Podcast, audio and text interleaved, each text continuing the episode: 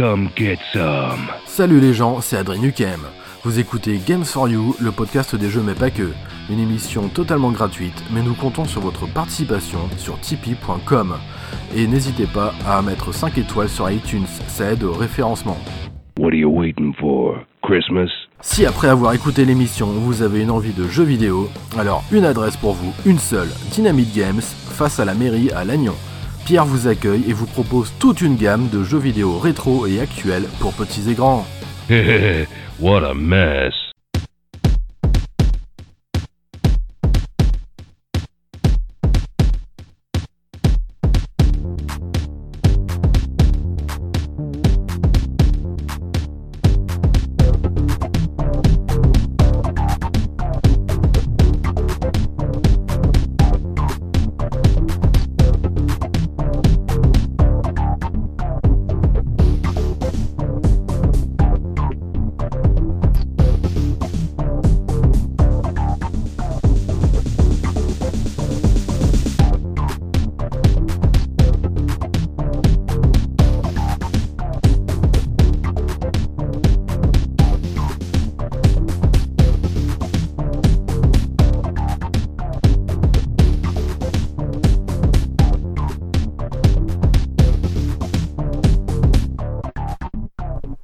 Bonjour à toutes et à tous et bienvenue dans ce 23e épisode de Games for You, le podcast des jeux mais pas que.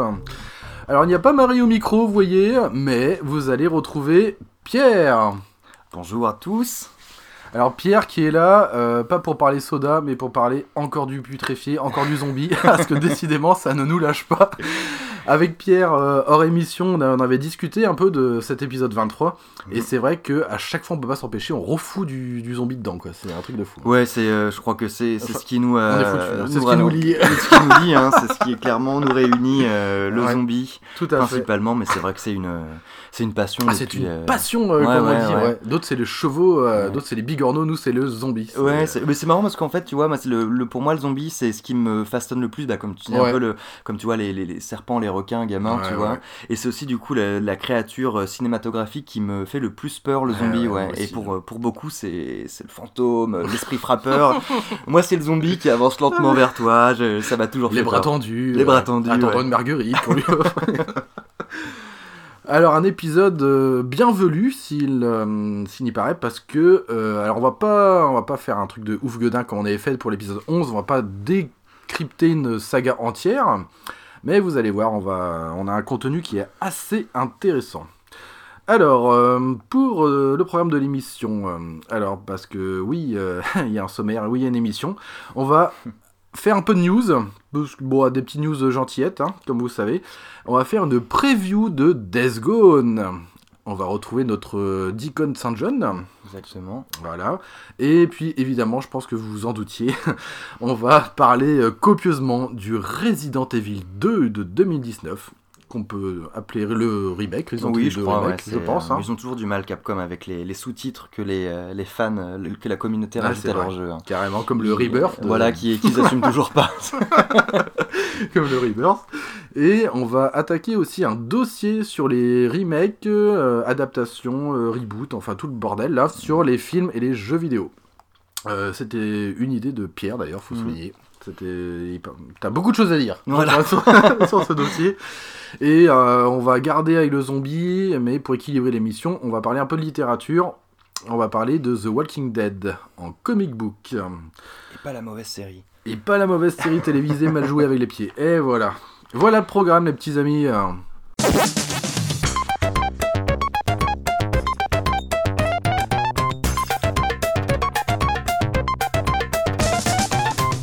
Alors avant d'attaquer les news, euh, alors cette émission va être un peu différente, notamment de la 21 qui était une émission un peu familiale. Euh, là évidemment c'est un peu euh, adulte only, hein, puisque là c'est du Peggy 18 qu'on va, va parler. Alors les news, alors comme vous savez c'est pas forcément le but de cette émission, mais il y a des petits trucs que j'ai notés ces derniers temps. Alors que bah, Capcom, hein, toujours, ils sont toujours là, hein, comme le, ils sont forts dans, dans, bah, dans le bon comme dans le mauvais. hein, ils sont, Ils, voilà. sont, ils sont assez forts en termes de com quand même. Hein. Ouais. Capcom, euh, je sens qu'ils investissent beaucoup de quelques millions à l'intérieur. le- bon, on en reparlera, mais la, la com de Resident Evil 2, la com de DMC aussi, le 5, Ah oui, euh, ouais. etc. Ouais, le- Alors, Capcom, hein, Capcom sur Switch, ça y est, ils ont mis le paquet. Euh, ils balancent des tonnes de jeux là sur le shop de la Switch. Moi, je suis content parce qu'on retrouve Phoenix Wright. Euh, le problème, c'est que Phoenix Wright, il est en version euh, anglaise. Et il y aura par contre une mise à jour française qui va arriver euh, dans quelques temps. Et ils sont bien fait plaisir, les cochons, parce qu'ils nous ont balancé tout le. Enfin, énormément de Resident Evil. le 0, je crois. Il y a du Rebirth. Il y a les révélations 1 et 2 dont j'avais déjà parlé. Et le 4, au tarif ultra abordable d'une trentaine d'euros. Donc voilà. Ouais, Et- qui vient de sortir. même ah, il vient de sortir le ouais, 4. c'est vrai. euh, donc il voilà. fallait comprendre, ils ont pas eu de bonne console depuis la GameCube, donc euh, ils ressortent leur classique, tu vois. Bah ouais, voilà. Alors moi, je, comme je vous ai dit, enfin tout ce qui bah après c'est vrai qu'on en parlera dans le dossier, mais moi je suis, enfin ni vraiment heureux ni mécontent de retrouver de- des vieux titres. hein. J'aime bien jouer à tout. Par contre, c'est chouette, enfin ça aurait été chouette venant de, Capcom, hein, qui est même une grosse boîte, de les sortir en, en boîte évidemment, en édition physique. Là, tout est en démat, donc ça je trouve ça un peu euh, grotesque. Euh, moi, je voulais, comment dire, tester le Dragon's Dogma Dark euh, Horizon, qu'on avait discuté Mhm. d'ailleurs en antenne. Euh, le problème, c'est que c'est pareil, il est en démat. Alors, vous pouvez non, quand même le trouver en boîte, et ben justement chez Pierre, euh, de Dynamite Games à Lannion, mais aussi sur playasia.com, qui est une petite niche euh, où vous retrouvez quelques exclus physiques. Donc, c'est- bah, Capcom, quoi, hein, toujours. euh, hein, comme le meilleur, comme le pire, c'est du Capcom. Square Enix, euh, Square Enix s'y met aussi, ils ressortent toute leur bibliothèque Final Fantasy.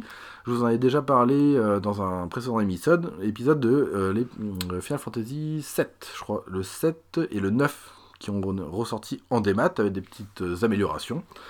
Euh, là, tout est en démat, sauf le. euh, Enfin, on en a parlé tout à l'heure, euh, en semi-démat. Semi-démat, ouais, le, Le 10. 10-10-2. Ouais, le 10-10-2 en semi-démat. C'est-à-dire, alors c'est vraiment le bordel. Euh, nous, en Europe, euh, on a le 10 en physique et le 10-2 à télécharger. Et je crois qu'au Japon, c'est l'inverse. Il y a un truc un peu douteux comme ça. Donc c'est vraiment très très étrange. Il n'y a que le Final Fantasy XII qui est proposé en édition physique complète. Euh, c'est très étrange. Alors, euh, pour Final Fantasy, ils vont ressortir aussi le Crystal Chronicles qui était sorti sur GameCube. Il va ressortir en fin d'année. Ah oui, c'est vrai. Moi, je l'avais trouvé assez bon, mais à l'époque, il fallait avoir un budget conséquent parce que pour Ouais. pouvoir y jouer à 4, il fallait non seulement la GameCube et 4 Game Boy Advance C'est vrai, ouais, ouais. linkés à la GameCube. C'était complètement démentiel. Là, ce que j'en ai vu pour ce futur euh, Crystal Chronicles qui va sortir sur Switch, mais je pense aussi sur PS4, euh, j'ai pas vu d'annonce concernant le coop offline. Et ce serait vraiment dommage s'ils le mettent pas. Là, pour l'instant, je n'ai vu que du online. Alors que Christ... enfin, Final Fantasy Crystal Chronicles, il est vraiment coop, quoi. Franchement, Ouais, il bah, faut il vraiment est- bien s'entendre, faut communiquer à mort, pour... parce qu'il y en a un qui porte un calice, qui fait une sorte de, de- de sphère, en fait, autour du, du- bah, voilà, du- de la map. Et les autres joueurs doivent vraiment communiquer. euh. Alors, je sais pas, à voir. Un petit aparté sur Final Fantasy VII. Alors j'en avais un peu parlé, euh, bah, c'est vrai que bon, faut, faut être motivé quand même parce que c'est du, c'est peu de polygones, on est vraiment au bal- balbutiement de la 3D sur Mhm. PlayStation. Euh, moi à l'époque, quand c'était sorti, il y avait une flopée de jeux qui sortaient sur PlayStation, j'y avais joué mais peut-être 5 heures quoi, franchement. Et je me suis dit avec le recul, putain c'est quand même con de pas avoir fait ce jeu. C'est quand même un jeu qui est assez emblématique en fait, ça, ça a dé- démocratisé toute cette vague de RPG euh, en, euh, en Occident. Du coup, ça y est, je me suis mis à Final Fantasy VII. Bon, j'avais des petits points Nintendo, ça m'a pas coûté euh, très très cher, parce que je crois qu'il a 17 euros ou 14 euros, un truc comme ça. Donc ils se font bien plaisir les cochons. En plus, il n'y a pas de sauvegarde euh, de save data euh, propre aux émulateurs, parce que ce save euh, state data, on le retrouve dans le Final Fantasy 9. On peut sauvegarder vraiment quand on veut. Là, il faut aller au checkpoint euh, euh, classique en fait de Final Fantasy 7 pour sauvegarder. Par contre, il y a des ajouts sympas. En appuyant sur les sticks, vous pouvez euh, accélérer la vitesse, x3 pour les déplacements, c'est vachement bien.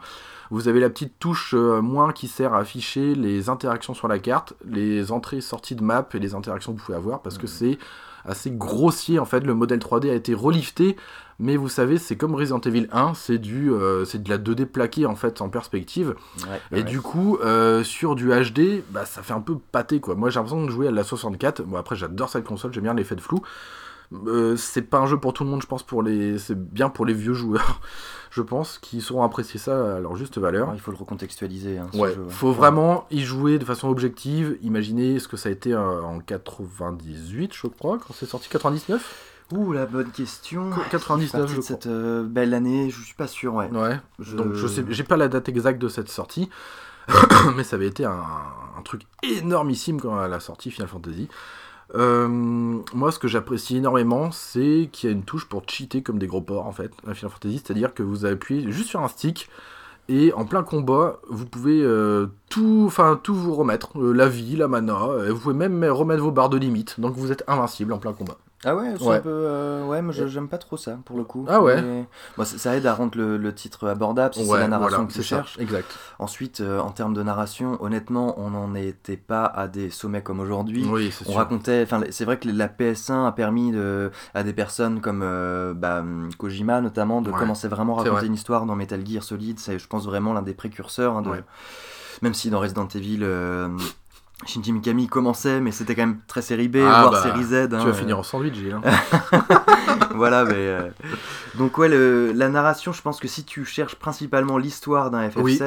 on va pas se mentir, je pense qu'il y a des gens qui le font très bien sur internet, sur YouTube, etc., qui te racontent l'histoire. Ah oui, oui. Et même euh, les enjeux que tu ne saisis pas totalement, parce que c'est un jeu. euh, Enfin, je, c'est bien celui-là qui parle de, de Xenojiva, etc. de- Ouais, c'est ça, Genova, ouais. Et Genova. Gen- Il y a- un thème très écologique derrière. Mm. Et euh, ouais, c'est il y a, y y une super idée de fond, mais Ouais. euh, pas forcément abordable quand même. C'est tu Mm, peux facilement passer à côté. euh. Donc si c'est juste pour la narration, bon, écoute. Moi, je trouve ça jouissif, que, en fait. voilà, ouais. Moi, j'ai activé quelques fois pendant des combats, mm, parce que ça me gavait. du coup, un petit clic, et hop, paf, hop, tout, tout revient. HP, Mhm. mana, bon, c'est rigolo. Et il y a une autre touche aussi qui j'ai du mal à comprendre l'intérêt, c'est désactiver les rencontres aléatoires. Donc ça, j'ai pas trouvé l'intérêt. Enfin, bon. Après, c'est, on en revient à ce que tu dis, c'est vraiment pour ceux qui ont loupé ce jeu, je pense, à l'époque, qui ont envie de, de le connaître dans cette narration, je pense. Bon, voilà, pour c'est ça ou pour les, les nostalgiques. Ouais. Ouais, voilà. Mm. C'est vrai que se balader dans des, des plaines 2D euh, avec des personnages à, à très peu de polygones, c'est beau quand même. hein, c'est... Alors là où c'est le plus réussi pour cette, euh, ce portage, hein, puisque c'est un portage qui a été relifté quand même pour pas euh, paraître trop abrupt au niveau des graphismes, notamment au niveau des polygones, des personnages 3D. Euh, là où c'est le plus réussi, c'est lorsque le jeu est en full 3D, c'est-à-dire lorsque vous vous baladez sur la map, qui est très grande, qui est ouverte et tout machin. Mais dès que vous arrivez dans des structures des villages et tout, bah là, là ça accuse l'âge malheureusement. C'est les, les textures 2D qui étaient très belles à l'époque sur nos Mhm. écrans cathodiques sont ici très baveuses et tout. Bon, bah, Ouais, l'HD, leur fais pas de cadeau. hein. non, ah non, la Non, HD, ça dé- défonce euh, des, des vieux jeux quand même. hein. Euh, donc voilà un peu pour euh, les jeux de ce que je voulais dire. Capcom, euh, voilà, toujours capable du meilleur comme le pire, malheureusement. Je comprendrais pour des studios qui font des jeux AA. On avait discuté de Vampire Mhm. justement, mais là, venant des gros trucs comme ça, Capcom, putain, ils se, fou- ils se foutent pas quand même. hein. Bah, c'est, vrai que hum, on en parle souvent d'ailleurs de ce conflit euh, matériel, euh, des maths, Ouais. etc. Et euh, bah, moi j'aime bien posséder l'objet en soi parce que j'aime bien collectionner. Ouais, je me rappelle même de c'était quoi C'était PS3 qu'ils ont commencé à enlever les livrets dans les boîtiers de jeux vidéo. Ouais, exact. Ouais. Mi-parcours de la vie de PS3. ouais. Pareil pour la Xbox 360. C'est vrai, mais en même temps, enfin, je, je comprends tout à fait parce que ce livret qui au final ne servait pas beaucoup, c'était quand même euh, du papier du coup euh, inutilisé, enfin gâché, je trouve. Mhm. Et moi, c'est vrai que ce, ce truc de dématérialiser, je comprends parce que quand même on est dans une période où l'écologie c'est important et euh, ces grands boîtiers là très vides euh, pour des CD finalement euh, trop petits pour Mm. ce qu'ils représentent. J'entends, je comprends, même si j'aime, comme je, je- je me répète, mais j'aime beaucoup avoir, euh, j'aime beaucoup ouvrir mon boîtier, Ah, sortir mon Ouais. disque, le mettre dans la Bah, console. ouais, c'est- c'est un rituel, Mhm. euh, Bah oui. c'est la mise en, c'est l'échauffement du joueur Carrément, en fait, ouais. la mise en condition. Vrai, euh.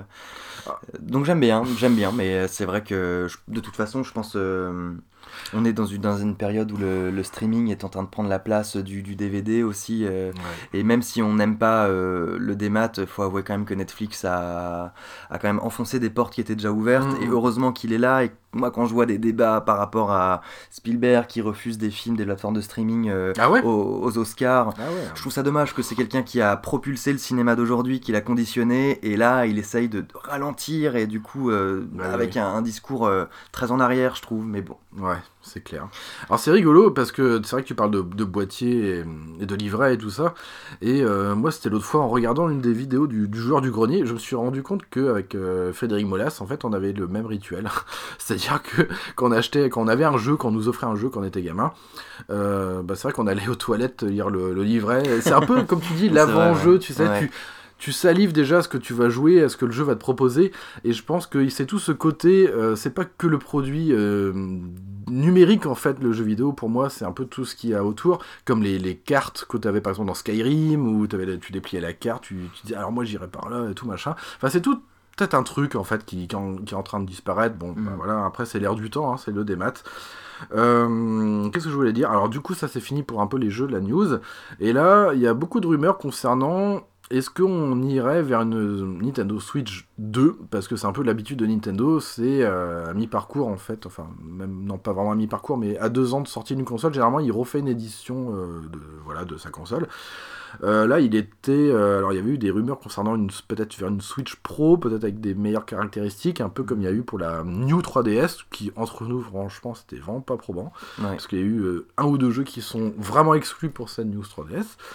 Euh, et on parle aussi d'une euh, Switch qui serait que nomade et que pour, enfin qui aurait le public euh, vraiment le public enfant en fait, un peu plus robuste avec des lignes des très courbées, qui fait un peu moins objet, plus, enfin pas de luxe mais voilà, euh, plus pour les enfants et qu'on ne pourrait pas mettre sur un dock pour la Ouais. mettre sur la télé. Ce qui évitera aux parents divorcés d'acheter deux docks, par dock chacun, pour que l'enfant n'ait juste à prendre sa Switch et jouer chez eux. Mais c'est vrai que cette Switch, elle est, euh, je l'ai essayé sur le dernier Zelda là. Euh, je trouve que la version nomade est quand même très très lourde en main. hein. Je, Ouais. je trouve ça pas très agréable sur des jeux rapides. Sur le long terme, euh, C'est ouais, c'est pas très agréable, je trouve. Euh, par contre, euh, oui, il y a- il y, a des passages qui, euh, du coup, vu que les, les, les graphismes sont un peu réduits, euh, qui euh, frisent moins. Où j'ai observé moi sur mon écran, euh, enfin en position salon, des chutes de framerate dans le, le Breath of the Wild, D'accord. et euh, notamment quand tu rentres dans des forêts euh, et qu'il y a un joli soleil, euh, là, là, elle est en train de, elle tousse un peu. Ouais, elle tousse un peu. Ouais, ouais. C'est vrai qu'elle morfle un peu. Donc c'est vrai qu'un un petit surplus de puissance, ça lui ferait pas de mal. Et peut-être même au niveau de la batterie, tant qu'à faire. Bon, ça c'est à voir. Ce Mhm. ne sont que des rumeurs. Et là, vous savez qu'on arrive vraiment sur la fin de cette génération de consoles, euh, avec la PS4 qui va évoluer évidemment vers une PS5. On parle de 2020 apparemment. Au Euh, plus tôt, ouais. Au plus tôt, ouais. Fin d'année fiscale, ouais. On a Microsoft qui vient de sortir euh, une console qui sert strictement à rien d'ailleurs, leur Xbox euh, full démat euh, qui est plus cher qu'une Xbox qui a un lecteur. Ça c'est Microsoft, c'est un monde à part encore. euh, Mais les, les consoles n'ont pas trop compris l'idée du dématérialisé, c'est-à-dire que tu vas acheter ton, ton jeu vidéo dans, ton, dans un magasin, Mhm. tu peux l'avoir. euh, là, je regardais le Mortal Kombat 11 hier était vendu à 45 euros. Et tu l'achètes en ligne sur ton, ton, ton PSN ou ton Xbox, 69, euh, quoi. voilà, Xbox Live, euh, tu l'achètes à, à 69. Ouais, ouais, c'est débile, il n'y a pas mais la boîte, mais oui, a- mais oui, enfin, Ouais. je, je comprends pas. Ah oui, non, par contre, tu peux le télécharger la veille. Ah, ouais, c'est incroyable. Ah, ça c'est Surtout magnifique. deux semaines après leur sortie ou une semaine, je sais plus, c'est vraiment très intéressant. C'est un truc de fou. Moi, pour moi, le démat, dans ce cas-là, s'il n'y a pas de, de quelque chose de matériel, ça devrait coûter moins cher. Bah et oui, c'est ouais. L'inverse. hein, ouais. Non, et c'est l'inverse surtout. En fait, ouais. surtout. Le shop de la PS4, euh, le shop de tout, euh, Switch, c'est pareil. Tout est super cher. Alors qu'on peut le trouver à 10 voire 15 euros de moins. Et puis on n'a pas l'early access. C'est quand même le gros Ouais. intérêt en fait. Mais oui. Mm. Ouais, c'est vraiment très étrange. Alors, PS5, qu'est-ce que. Alors, on parle surtout de ray tracing, qui est en fait une. euh, un procédé technique qui en fait qui améliorerait le rendu des lumières, des effets euh, de lumière, météo et tout ça. On parle de ça et on parle surtout d'un stockage SSD qui vous savez, qui est surtout, enfin, qui équipe certains PC, qui est beaucoup plus rapide en fait. Euh, voilà, et on parle aussi d'une euh, rétrocompatibilité euh, Mhm. pour la PS4, qui est une- pour moi une excellente idée en soi. Qui, oui, il est... Bah, il est temps parce que la concurrence le fait, même si je pense qu'ils en ont fait le constat. Je pense qu'il n'y a pas beaucoup de, de jeux euh, rétrocompatibles qui sont Ouais. réellement joués, hein, je pense. hein. Ouais. Avec les, les features online qui se ferment au fur et Ah à oui. mesure, C'est vrai, ouais. je pense que, ouais. mm. Donc voilà un peu pour, euh, pour les news. Euh, et bah écoutez les petits amis, euh, eh ben, je pense que c'est tout. À Ouais. moins que Pierre, tu avais quelque chose à rajouter à tout ça. Ah non, je suis très bien là. y a Ouais.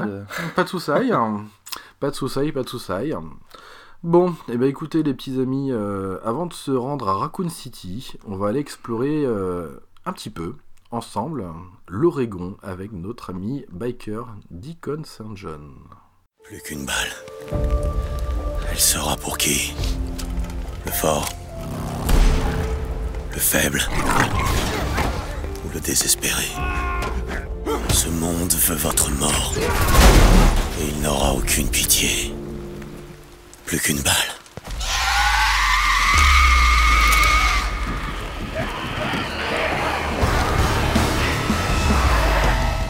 Juste une balle. Et ouais, alors juste une balle. euh, C'est vrai que c'est un peu ce qui me reste souvent dans le jeu. juste une balle. Heureusement, il y a l'arbalète euh, qui, euh, voilà, qui fait un peu de tout. Alors Death Gone, donc c'est une preview, euh, petits amis. donc on va en- pas en parler copieusement à la manière de Resident Evil 2 qui suivra. Alors Death Gone, c'est un jeu sorti sur PS4 euh, il y a pas longtemps. c'est développé par Bend Studio, qui est aussi du coup une ville de l'Oregon. Exact, ouais. Et voilà. Alors c'est du Peggy 18, donc c'est un petit peu violent. Euh, c'est de l'aventure survival TPS en open world. Euh, donc c'est du 1 joueur en offline. Euh, con- alors le prix conseillé comme souvent, donc on en a parlé, alors 69,99€ sur le shop, mais trouvable à environ 54,90€. Moi c'est le prix que... Voilà. C'est aussi le prix que j'ai eu. ouais. Voilà, toi aussi. Comme quoi. Alors, Death Gone. Alors, je sais pas si vous vous souvenez, on en avait même. Je crois qu'on en avait déjà parlé avec Pierre dans l'épisode 11. On Ouais, attendait deux jeux. Voilà, ouais, ouais, ouais. On attendait Re- Resident Evil 2 Sans Remake. surprise, voilà. Et on s'intéressait aussi à Death Gone. Ouais. Bon, on savait que ça allait pas être forcément un jeu de ouf godin, mais. Mais, Mais- ouais, mais- peut-être qu'il avait son petit mot à dire dans le paysage vidéoludique. Ouais. Carrément. Alors Death Gone, c'est quoi? Eh ben, ce serait une sorte de croisement entre du Sons of Anarchy et du The Walking Dead. Grosso modo, parce qu'en fait, il s'inspire de beaucoup de choses, beaucoup d'univers, de choses, euh, voilà. C'est évidemment un univers qui est immersif et prenant, je trouve. On retrouve le personnage principal qui est Deacon St. John, qui est euh, appelé le plus communément, couramment, euh, Dick, tout simplement. Dick, hein, voilà. Mm. Alors Dick D-E-E-K, pas... Hein, voilà. On euh, vous fait pas un dessin. voilà. Alors, ce que j'ai relevé, parce que ça va être une preview, euh, moi, ce qui m'a surtout frappé, c'est de très beaux graphismes, en fait, euh, et des effets météo, mais vraiment très réussis, Mm, mm. et changeants euh, en cours de partie. On a un, gap, un gameplay qui est assez souple, moi j'ai trouvé, et sympa. Il y a moins de combinaisons de touches, en fait, que j'ai... le- que lorsque j'ai parcouru un petit peu Red Dead Redemption 2, qui m'avait un peu gavé pour ce côté-là. Ouais, les, les menus sont, euh, pff, Ouais, ils sont costauds, ils hein. sont costauds. hein. Il faut que tu aies une, une- un master, je pense. En, Ouais. Et c'est très Red chiant. Deadologie. Ah ouais, parce que quand, quand l'action arrive, tu t'en mets les pinceaux. Moi, ça a toujours été mon problème. Euh, C'est un peu pour ça que j'avais euh, lâché le jeu. Mais là, euh, je suis très content. J'ai un gameplay euh, qui, pour moi, s'apparente assez à The Last of Us, en fait, qui est assez fluide. Il n'y a pas beaucoup de possibilités, de, enfin, de combinaisons de boutons à retenir. On a surtout le L1 à retenir pour le, le menu à tout faire, menu déroulant pour Voilà. crafter. Qui est une pause active. En plus, ouais. Voilà, ouais. Donc très sympa. Oui, c'est vrai qu'il y a un- en plus un, parce que c'est de la survie, mais comparé à Red Dead qui euh, était du coup très dans la simulation, Ouais, là on est quand même dans euh, de la survie arcade. ouais. Dans l'instant, majoritairement, quoi. euh, ouais, Vraiment, ouais, exact. Euh, on a plusieurs méthodes d'approche euh, qui sont proposées, ça c'est ce que je trouve Mm. très cool. Je retrouve quelques sensations euh, du Metal Gear Solid 5, qui est mon Metal Gear Solid préféré, alors que je suis pas fan de la franchise en soi. Euh, là j'ai retrouvé un peu le même délire des fois, euh, scanner un peu les ennemis, euh, les identifier en fait avec les jumelles et puis faire son petit filou par derrière. Mais vous allez voir que filouter dans ce jeu, bah, c'est un peu facile en fait. Ça va être un, un de ses points faibles malheureusement. Alors les ennemis sont composés d'humains, de bêtes, d'animaux, voilà, d'ours à poil. Mais ici, alors zombies, mais plutôt infectés, mutants. Mm. Façon un peu euh, infectés, euh, très actifs. Moi, ils me font penser même dans leur physionomie à, aux infectés que retrouve dans le film Je suis une légende, euh, très décharnés, très, très pâles en fait, qui ont, un- qui ont une. Alors, moi, ce que j'ai beaucoup aimé, c'est lorsqu'on les voit évoluer, ils sont désarticulés, tu sais, euh, propres Ouais. un peu à des araignées. Ils ont bien. Des, des spasmes Ouais. musculaires, etc. Ouais, ça, c'est cool, ouais. Ça, c'est vraiment très c'est cool. vrai qu'on n'est pas dans du mort-vivant, Non, là. non. Concrètement, et très différemment de Resident Evil, dont on parlera après, ouais. C'est clair. Et ouais, tout à fait. Et la, alors, ce qui fait cette, la euh, spécificité en fait de ce Days Gone, non, euh, en plus de cet univers en fait qui englobe euh, plusieurs, euh, bah, plusieurs éléments euh, venus d'ailleurs. là, enfin la com sur ce jeu avait été mis en avant avec cet effet de horde jusqu'à Ouais. 500 ennemis. Voilà, c'était, c'est, moi j'ai vu des vidéos très très impressionnantes où on a des effets de meute que j'avais jamais revus et surtout ressentis auparavant. Ouais, il y a vraiment, c'est presque cette idée de comme une, une inondation en fait. Ouais, ça une ressemble marée à de l'eau euh, et, de euh, et ça s'infiltre par- partout. et euh, c'est, c'est vraiment jouissif hein, d'affronter une horde. euh, et puis il faut y aller surtout, on est dans un jeu de survie, mais il faut y aller très très équipé hein, Ouais. pour le coup, parce que t'en, ressors en, en slip quoi. euh, à balancer tes chaussures sur les derniers. Donc c'est ce qui fait le, le sel aussi, la saveur de ce jeu. Ouais. Donc l'histoire, grosso modo, c'est qu'on incarne euh, un motard qui a survécu à euh, ce qu'on pourrait penser une épidémie, puisque ça se passe euh, plus, de sept- euh, plus de 600 jours après le Ouais, deux ans, ouais, deux deux ans. ans, ouais. Voilà, deux ans après l'incident. On retrouve un... D'où le, le nom d'ailleurs, Days Gone pour Voilà, les jours passés. les jours passés. Donc on incarne euh, un biker, euh, Deacon St. John, qui laisse penser qu'il fait partie d'un club de motards. Alors qu'il faisait partie, ou encore on sait pas trop après. Alors il aurait réchappé à cette catastrophe, donc causée, bah on sait pas trop.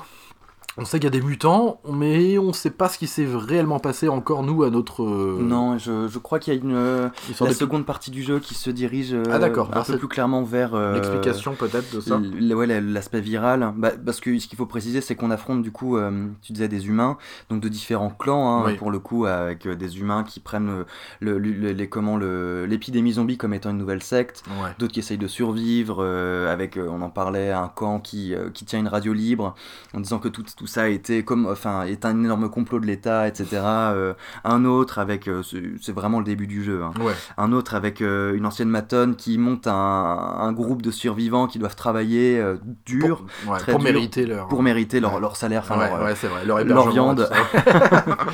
et, et bien sûr, il y a les derniers humains.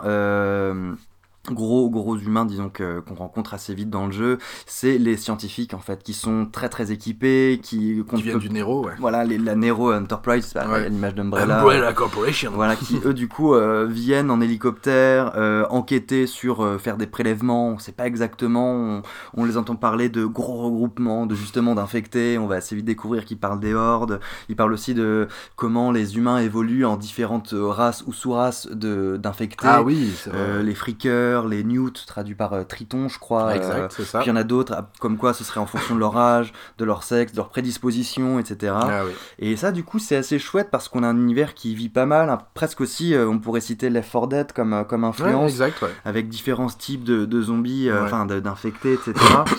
Donc c'est très riche, ça va piocher partout. mais en même temps, c'est un jeu qui, je trouve, a réellement une identité Ouais, en fait. aussi, et ouais. c'est la première grosse surprise. Ouais, trouve. carrément. On s'attendait pas à ça tous les deux en fait. Non, ouais, que le ouais, jeu ait autant d'identité au final. Alors le jeu, il se distingue, voilà, comme beaucoup d'autres jeux, pour euh, sa, sa formule qui, qui est proposée, qui est là. C'est un jeu en open world qui comporte des quêtes principales et aussi des quêtes secondaires. Et moi j'étais assez rassuré, il n'y a pas une, un- un- une carte qui est assommée par des légendes façon Non, Ubisoft. C'est très épuré et ça j'ai beaucoup aimé. Ouais, c'est vrai. Le c'est important pour Ouais. euh, cet aspect justement solo, survie, Ouais. euh, où tout peut arriver C'est aussi. clair. hein. Mm. Et en plus, la carte est très bien faite parce qu'elle a une petite représentation 3D. En fait, lorsqu'on zoome, on est vraiment sur, euh, sur une représentation de, de la, de la carte un peu 3D relief. Mhm. Moi, j'aime beaucoup. On retrouve dans ce jeu cet aspect craft aussi pour ouais. fabriquer des armes, les customiser, fabriquer des bandages aussi. Ouais. On a un système de montée de niveau qui est là, puisque chaque euh, ennemi tué vous donne tant d'XP, Comme les quêtes rendues. euh, comme les quêtes rendues. de la voilà. réputation pour chacun des, des camps de survivants aussi. Exactement, et ces montées de niveau peuvent vous euh, octroyer la possibilité de monter des compétences. Voilà, Voilà. des Trois arts distincts, je crois, mêlés. Ouais, c'est ça, survie. euh, et- armes à feu et survie. Voilà, ouais. tout simplement. Donc c'est, on est, vous êtes, euh, lorsque vous jouerez à Days Gone, vous serez vraiment dans un terrain connu en fait, Mhm. avec des mécaniques qu'on connaît très bien sur cette génération de consoles. Euh, voilà. Alors c'est là où ça va changer un petit peu. C'est que, euh, en fait, on a deux personnages importants dans cette histoire. On a Deacon St. John que vous allez vraiment diriger, mais ensuite, à l'instar de Red Dead Redemption et de sa monture, euh, voilà, tant que cheval, là, on aura une moto. Moto de, de drifter, puisque ce sont Ouais. des espèces de, de mercenaires euh, qui ne s'attachent pas du Voilà. tout, qui n'ont pas d'affiliation à aucun camp, Exact. qui sont là pour survivre et gagner leur, euh, leur beurre en Leur fait, beurre, en, ouais, en, en faisant des missions de, de sauvetage, euh, comment, d'assassinat aussi sur les, traîtres des différents camps. vrai. Et donc c'était important qu'ils aient, comme tu disais, la- leur moto de drifter Carrément, pour, pour voyager. Alors, la petite histoire, elle est, elle est courte à notre niveau de jeu, c'est ça. Deacon, donc, aurait perdu sa femme et euh, ne s'en remet toujours pas. Lui, il la croit quelque part, peut-être euh, encore en vie. Et vous allez voir, vous allez être invité à aller sur une stèle que lui-même aura fait. hein, voilà. Euh, donc le joueur va évoluer et survivre donc dans, dans- dans cet état des États-Unis qui est l'Oregon et très hostile et ravagé un peu à la manière de Mad Max pour comprendre en fait les tenants et aboutissants de cette histoire qui s'avère euh, somme toute peut-être à notre niveau hein, de l'histoire assez classique. Mais c'est là où ça va être intéressant, c'est que euh, comme disait Pierre, il a plusieurs arguments à faire valoir ce jeu. Et ouais, parce que franchement, moi, il me laisse encore sur le cul actuellement. Euh, il a des carences techniques, c'est sûr. Il y a des bugs Ouais. d'IA, il y a des, des petits problèmes comme ça. Il y a des textures qui vont s'afficher au dernier moment. Mais il y a un truc. Il y a vraiment un truc. Euh, il y a plein de choses en fait. Au final, il y a pas mal de choses à dire sur ce jeu. Oui, tu le disais euh, juste avant, hein, dans l'introduction de, de cette preview, euh, Ben Studio.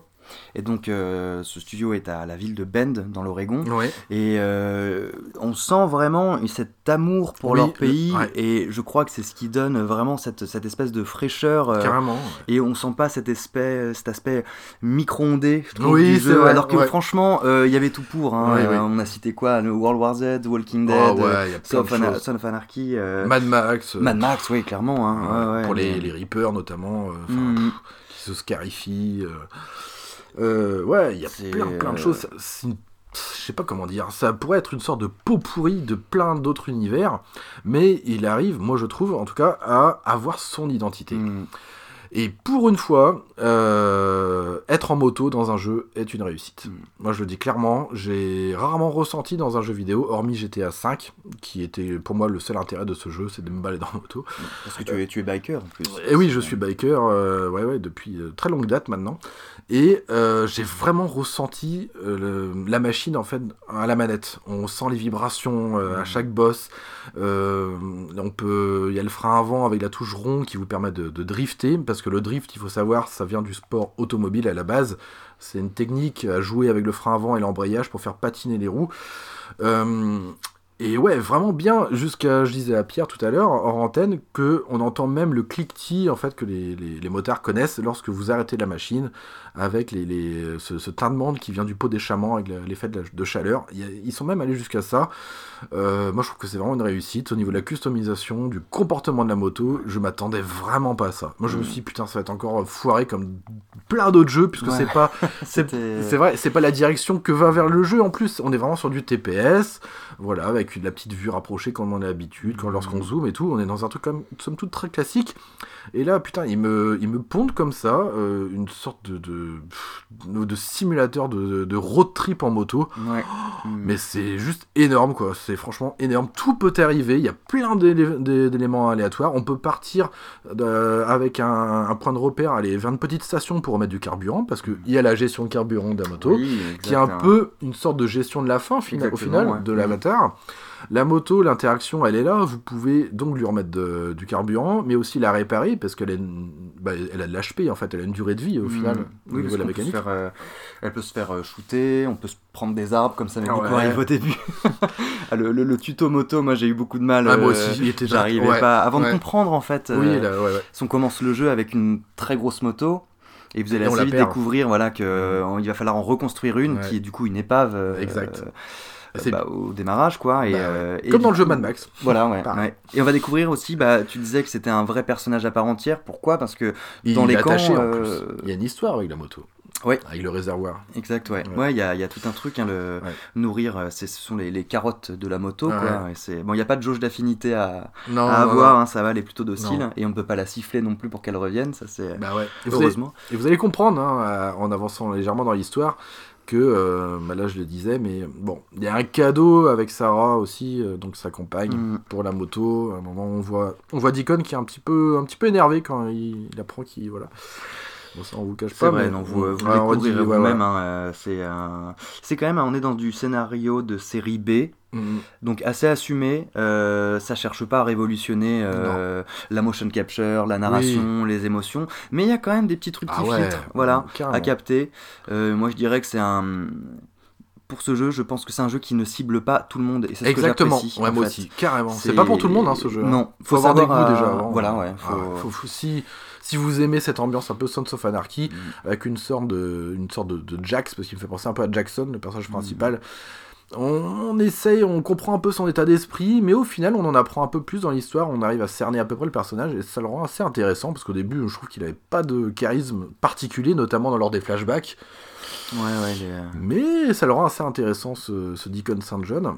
Et ouais, alors si vous aimez euh, tout cet univers biker au trip et encore plus avec cette, cette, euh, cette comment dire cette société émergente euh, avec tout ce qui est autour, les mutants, enfin cet aspect zombie, enfin c'est- bon quoi. Franchement, euh, Ils ont pris un postulat de départ euh, assez sympa, en fait, je trouve, Ouais. en disant euh, Ok, il y a une épidémie de zombies, Mm. on va vivre avec. ouais, assez vrai. vite, en fait, ils se sont installés, etc. Ouais, Euh, c'est ça qui est chouette. On est vraiment dans cette. Mm. Bah oui, ça se passe deux ans après, de toute façon, Ouais, le ça. commencement du jeu. Et du coup, on arrive, c'est vrai, comme tu dis, Pierre, on n'est pas, on n'est pas au tout début de l'épidémie, et on est quelques temps après, et on voit qu'il y a des camps qui se sont formés, il y a des sociétés un peu bizarres aussi. Enfin, c'est très intéressant, je trouve. Mm. Euh, moi, ça me fait penser, comme quoi ce- cet épisode euh, 23, il a un il a un lien, je trouve, il a un lien. On, ça me fait penser beaucoup à The Walking Dead, avec toutes ces sociétés émergentes. euh, Enfin, il y a vraiment un truc très intéressant. Euh, Qu'est-ce qu'il y a d'autre à dire Euh, C'est un héros qui a du mal à nager aussi, j'ai remarqué. Ouais, c'est. Vous, allez, vous allez essayer aussi de, de, de voir de l'eau et, euh, et essayer de voir si vous pouvez pas piquer une petite tête. Bon, vous allez voir qu'il s'essouffle très vite, hein, très très vite. Ouais, ouais, ouais. ouais. Et, et on en vient justement à un point important hein, qu'on lisait juste avant. euh, ce jeu s'adresse à certaines personnes, à un Ouais. certain type de public. Moi, c'est ce que j'apprécie parce qu'il ne cherche pas à arrondir tous les angles Ouais. comme un. Parce que c'est pas réellement un triple A pour moi. Enfin, mon sens du triple A Ouais, c'est vrai. qui ouais. essaye de, de, de plaire à tout le monde avec un, un solo, un online, euh, Mm. etc. Il a un petit côté underground ce jeu. est Ouais, il a un petit côté garage, hein, Ouais, ouais, assez. Et puis Un peu ça se brut, voit, c'est euh. fait par une petite équipe, hein, euh, comparé à d'autres gros studios. Ben n'ont jamais fait de très gros jeux, voire ils ont même fait un, un gros nanar du jeu vidéo qui, je sais Ah, plus, euh, sur c'était PS1, quoi, ça là, une espèce de. de Ils avaient fait sur PS1 déjà, Ouais, Ouais. de- une espèce. ah, c'est dommage que j'ai plus le nom. C'était quoi C'était C'est une espèce de, de Crash Bandicoot euh, totalement raté où on joue un écureuil. euh, Ah ouais Ouais, c'était non, c'était atroce. Ah d'accord. C'était vraiment atroce le game design euh, Tant dans c'est les pas choux, euh. Non. et, euh, et comment dire, bah, moi j'aime bien, c'est qu'il par contre, à- comme il s'adresse à un certain public, il faut savoir à quoi s'attendre avec ce jeu. Ouais. C'est-à-dire que c'est vrai, c'est cet objectif, hein, c'est le, techniquement il est, il est à la rue. Quand- après des productions, on est en 2019, en fin d'année de PS4, Mm. Ouais. euh, il y a quand même des choses qui ne vont pas. Alors oui, les effets météoro- météorologiques sont très beaux Mm. et représentent vraiment la région, c'est-à-dire une, une région capricieuse où on peut avoir un super soleil, désertique, voilà, euh, peu la pluie tout, peut tomber, la Très neige varié. peut arriver très vite, euh, et ça c'est génial. mais euh, il y a du clipping à gogo, un problème d'IA et c'est des choses qui, qui ne devraient pas arriver. Euh. Moi je comprends hein, qu'il ait été saqué par euh, pas mal de journalistes et par des joueurs parce que euh, oui, c'est presque inadmissible certains aspects, sur certains aspects techniques. Mais pour les bons côtés, je pense que c'est. J'ai eu des sentiments, en fait, des, sensations en jouant à ce jeu que je n'avais jamais euh, eu avant.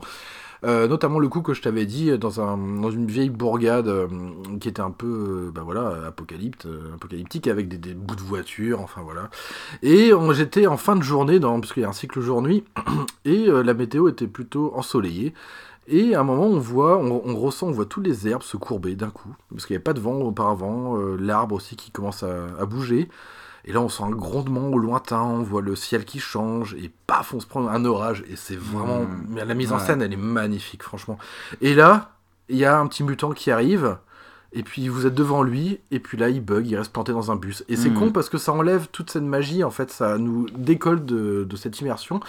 Et l'IA, pente- putain, franchement, elle est vraiment euh, à la rue parce que j'ai, enfin, toi aussi, Pierre, on a dégommé des camps au couteau, mais tranquillement, quoi, les Mhm. doigts dans le nez, quoi. Ouais.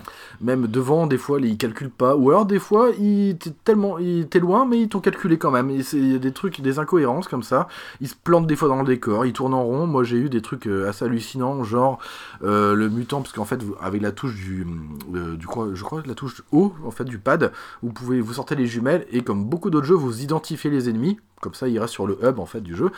Et euh, il y a un moment, bah, j'avais que la flèche de l'ennemi, l'ennemi il popait. Hop, il disparaissait, il réapparaissait. Mais c'est trop con. Mais je pense c'est des. Enfin, pour moi, c'est des, des- Ça pourrait être des, bugs corrigés, corrigeables en fait. C'est ça qui est dommage. Bah, et d'ailleurs, en parlant de bugs corrigés, euh, le jeu n'a pas arrêté d'être patché la première Ouais, semaine. oh putain, un- c'est une un avalanche de patch. hein. Oh la c'était, vache, ouais.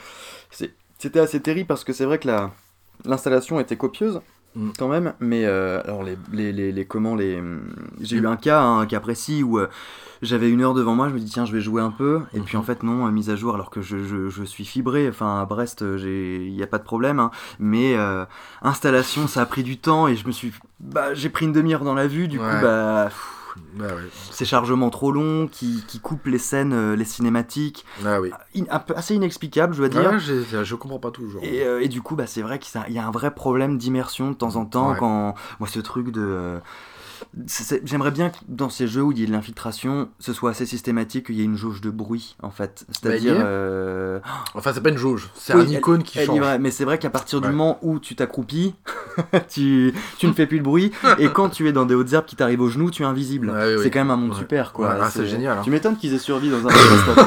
Vite, cachons-nous dans les herbes. Ouais.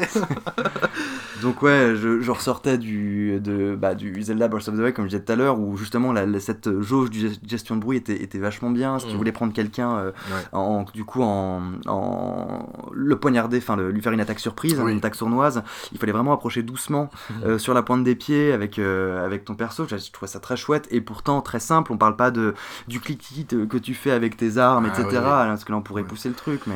Ouais, ouais, bon, voilà, il y a des petits trucs de réalisme, quoi, qui sont assez Ouais. étonnants. Par contre, pour ceux qui aiment bien filouter, euh, il y a ce qu'il faut, moi je trouve. Il y a le coup de couteau par derrière, il y a les- l'arbalète qui rend fou. euh, Ça, Mhm. c'est très jouissif. Moi, j'adore rendre fou les gens. euh. Surtout les ours aussi, ils sont tellement teubés qu'une arbalète euh, qui rend fou, bah, il meurt tout seul. Ouais, bah, tu, ouais, tu verras par contre qu'un ours, affronter Ah, un ours quand tu n'as pas de voiture à, à porter pour euh, grimper Ah ouais, pour dessus, grimper dessus Ah ouais, ça, c'est une autre paire de manches. difficile ouais. de- Tu fais des de- roulades sur roulades, quoi. Ouais, ouais, et Mm. encore faut que tu la réussisses à... au bon moment parce qu'ils ont... ils te collent au cul, hein, une fois qu'il Ah t'a ouais chopé, ouais, ouais, il est... Il, Il est, te lâche pas, quoi, Ouais, hein. il te lâche pas, ouais. D'accord. Il y a aussi un système que j'ai trouvé sympa, c'est les systèmes de nids. Voilà, c'est des sortes de, Mhm. de gros taillis de d'herbe, euh, voilà. Et euh, bah, le jeu vous invite à aller euh, bah, rendre la route plus sûre justement en détruisant ces nids. Et dans une fois que vous avez dégommé un nid, vous avez un, du coup un matériel qui est indispensable pour fabriquer ces fameuses flèches qui rendent fou. Mm. Voilà, donc euh, voilà, il y a plein de petites bonnes idées. Il y a l'idée du trafic entre les camps aussi. Vous pouvez Ouais. revendre vos trucs. Vous choisissez- même le jeu vous demande des fois à qui vous voulez livrer telle ou telle marchandise. Voilà, parce que vous avez toute une jauge en fait de, je sais pas comment on pourrait appeler, de, De réputation, de de, réputation, de- ouais, en anglais c'est de trust, de confiance. de confiance ouais, à travers les différents camps. Euh, ouais, il y a vraiment des bonnes idées. Non, il y, y a de très bonnes idées, ouais. Carrément.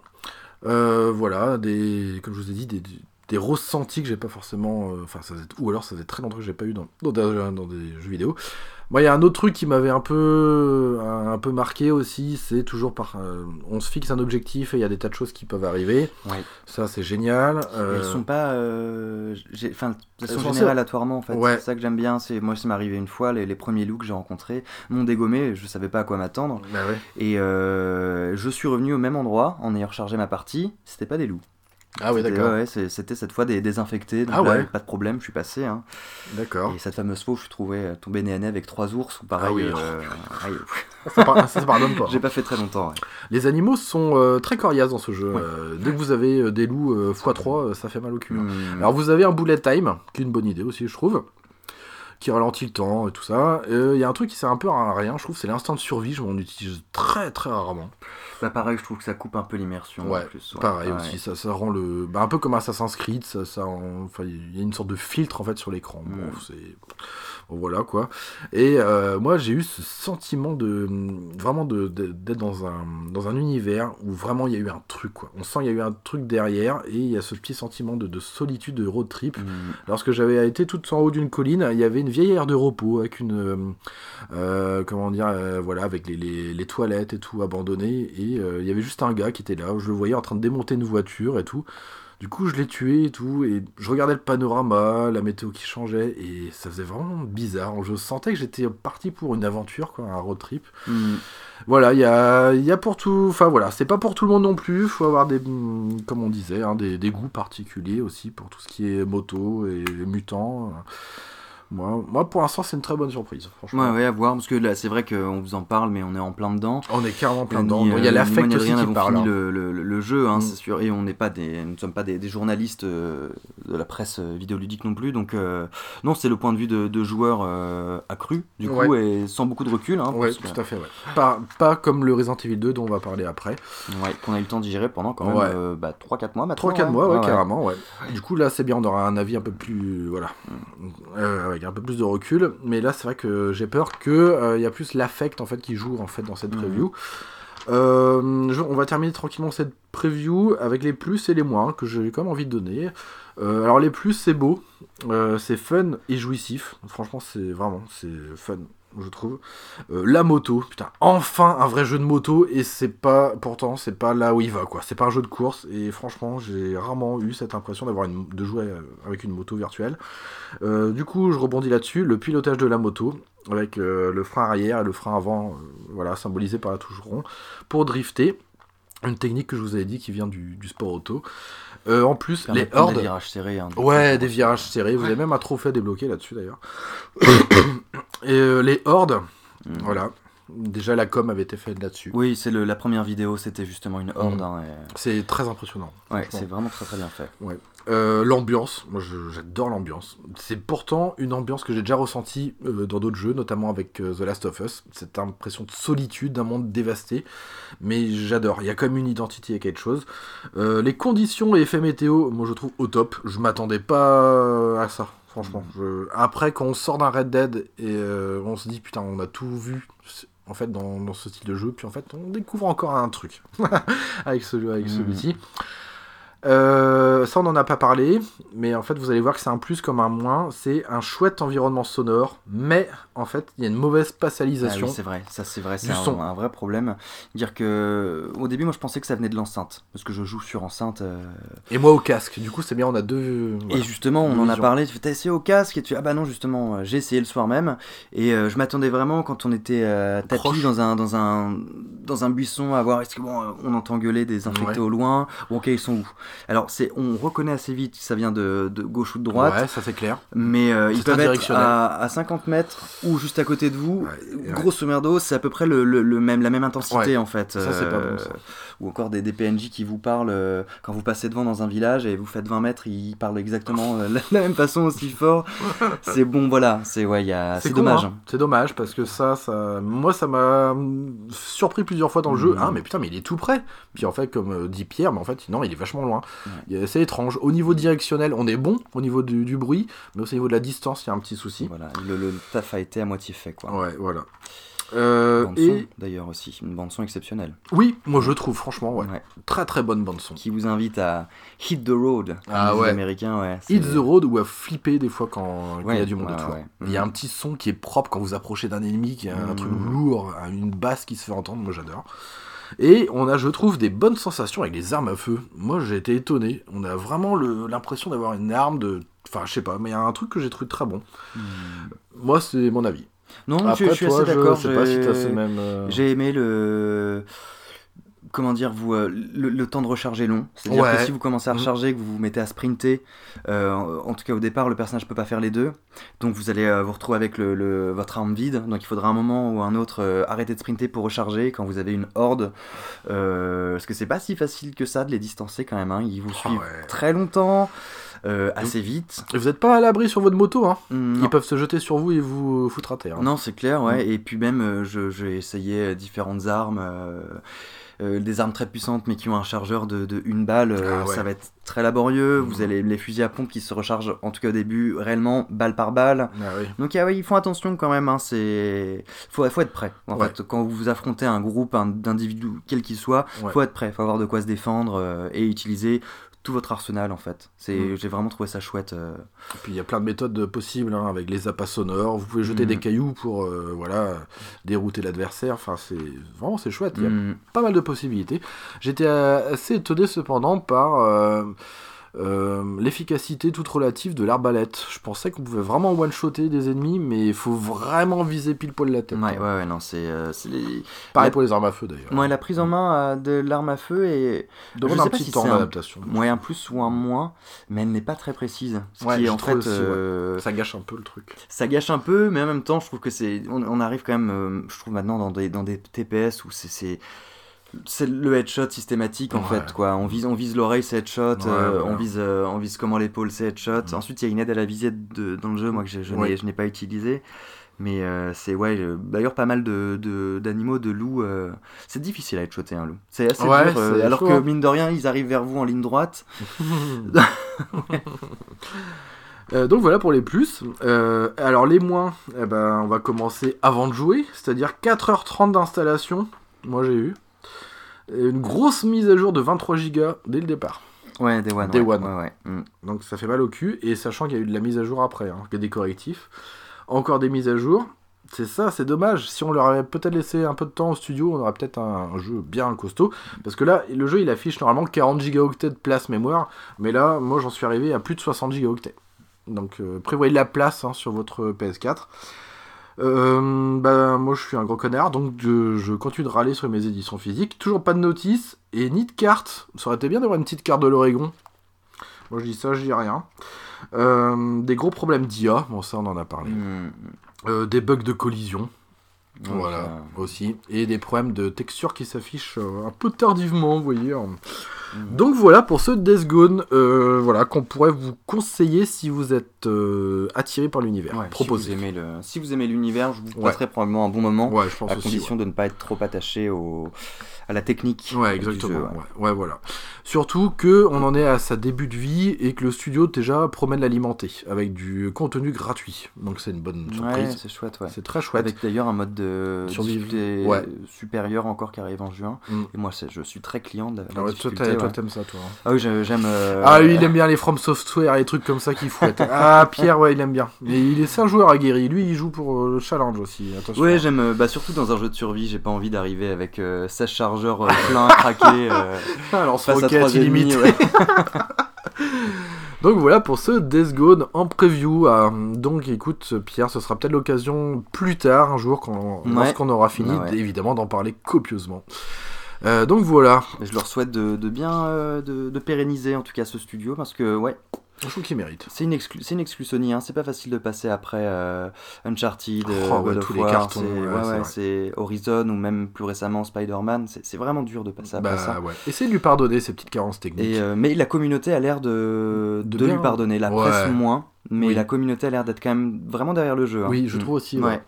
Et au final, c'est c'est mieux d'avoir un- de d'avoir rencontré une réussite comment commerciale plus qu'une réussite critique quelque Ouais, part. C'est vrai. Donc euh, ouais. Donc c'est bon, c'est bon. Euh, N'oubliez pas, avant de terminer là-dessus, que ce jeu a été conçu quand même il y a 6 ans pour la PS Vita. Ouais. Voilà, donc euh, je un jeu assez- qui reste trop longtemps en développement, c'est jamais très bon. Non. Donc euh, On voilà. découvre, ouais. Ouais. Et c'est là avec le recul que je sais pas comment est-ce qu'ils auraient fait pour mettre ce système d'ordre sur PS Vita. euh, c'est assez hallucinant. Hmm. En tout cas, moi je trouve que ça va. Ils sont quand même bien démerdés. hein. Ouais. Bon, et bah écoutez les petits amis, euh, mettez-vous à l'aise, C'est la fin de l'apéritif. assistez-vous, parce que là, euh, mettez-vous dans une ambiance euh, assez tranquille. Imaginez euh, une ville en proie à des zombies partout. Imaginez une pluie battante. Bienvenue à Raccoon City.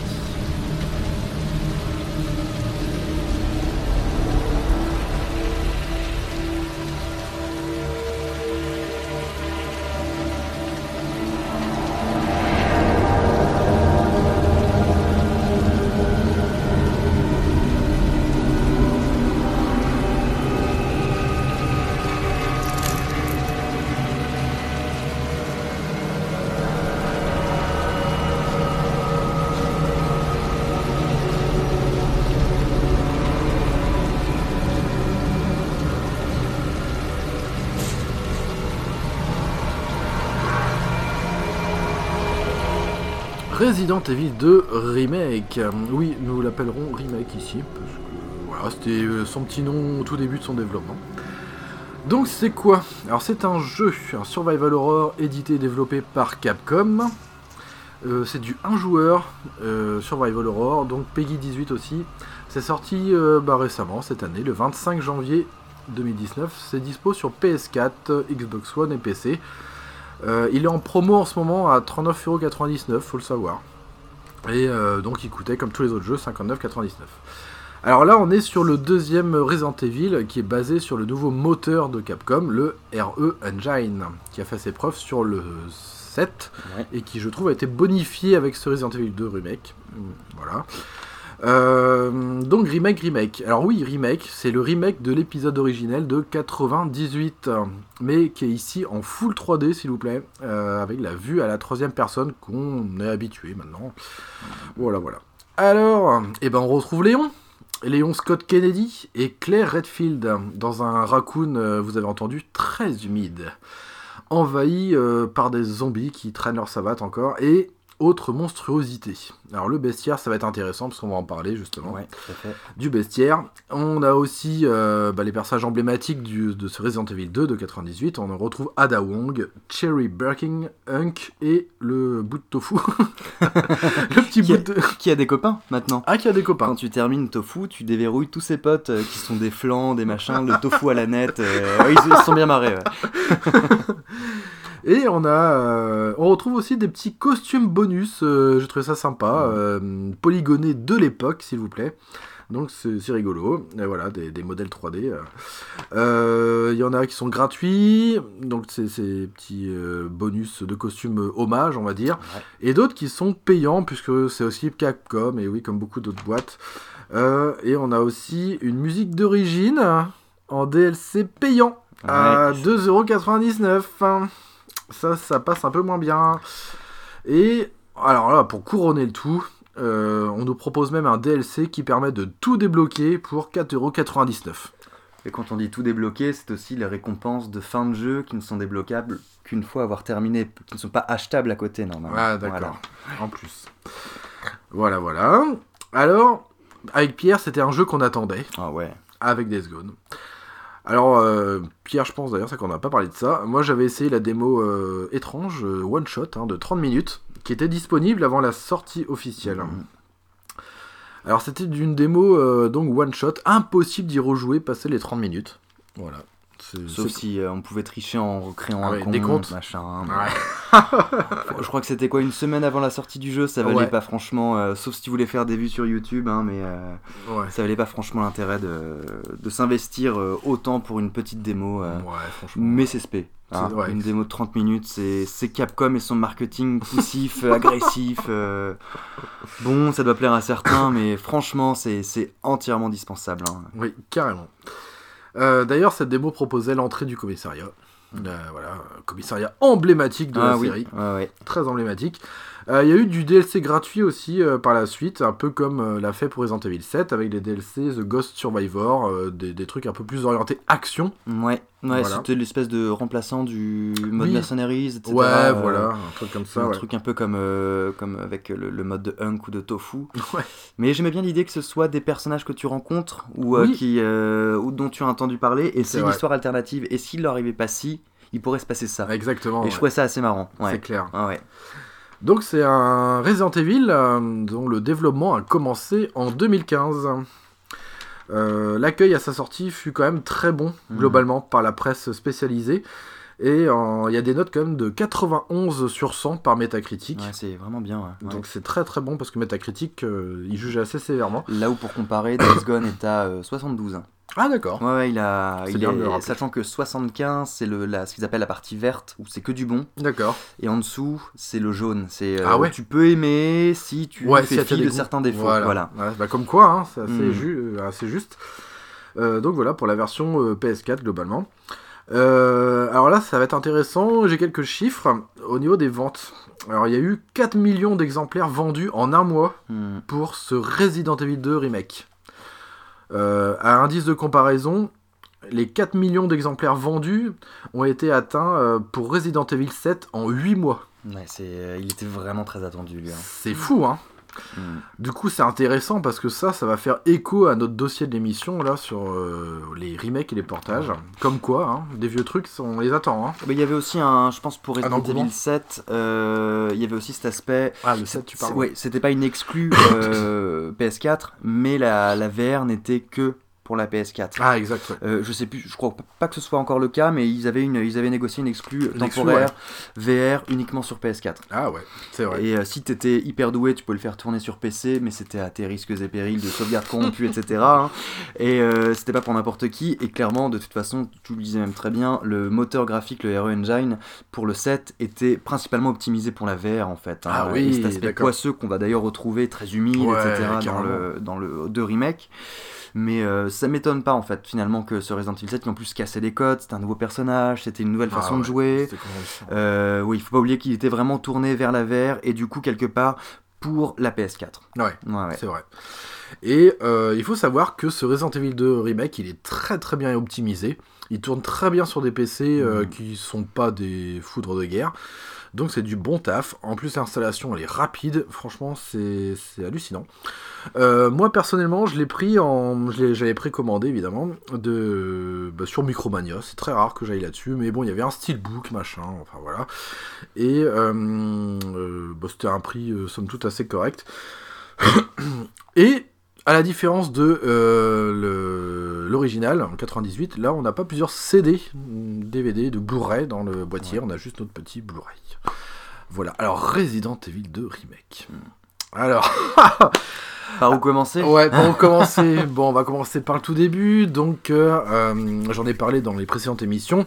Ma PS4 sur certains jeux, elle commence à faire un bordel monstrueux, euh, notamment sur Red Dead quand je l'avais, et sur ce Resident Evil 2 remake, ce qui fait que je joue exclusivement au casque maintenant à la PS4. Même Days Gone, hein, le, le- elle Ouais, tousse un peu. ouais, hein, elle ouais, tousse ouais. un peu par moment. Et c'est vrai que Resident Evil 2, il y, a des- il y a des moments où euh, Oh ouais, ça crache, hein. elle, euh, ouais, elle, elle pédale, elle, euh, ouais, elle pédale, elle pédale. hein. Du coup, toi, Pierre, tu joues sur une PS4 quoi des... Pro. Pro? Ouais. Ah ouais, Alors, d'accord. par contre, je n'ai pas le port HDR, donc euh, Ah oui, il y a cette ouais, ah voilà. Je, du coup, c'est vrai que je finalement cet, cet achat euh, de PS4 Pro, moi, c'était principalement le, le, la- le comment le FPS qui m'intéresse dans les jeux. D'accord. Parce que je, on en parlait, je, je ressors de, de très longues années sur Ouais. World of Warcraft où euh, tu, il fallait que tu vises le 60 FPS, Ah, pour, ouais, etc. ouais. Et du coup, maintenant que je suis repassé, euh, je, je suis du coup, euh, comment dire, euh, ma cure est faite de. que je suis guéri. depuis, euh, depuis deux ans. Euh, bah, c'est vrai que le, c'est quelque chose que je recherche, le 60 FPS, quelque chose que je vois en tout cas assez vite. Et en même temps, je dis ça, mais je, je si, est-ce qu'il tournait sur soit en 60 sur console? Je suis pas sûr en plus. Je vous crois pas, il tournait sur 60 euh, Resident Evil 2. Bref, donc cette PS4 Pro totalement discutable l'achat, mais ça, ça me concerne. Donc elle tousse aussi, hein, ta PS4 Pro, du coup. ah oui, mais je pense qu'elle tousse, euh, Elle tousse tout- elle tousse tout le temps en fait. hein. C'est parce que de base on lui a dit bon t'as été protéinée ma grande, euh, tu dois pédaler plus vite que ta petite sœur, enfin que ta grande sœur.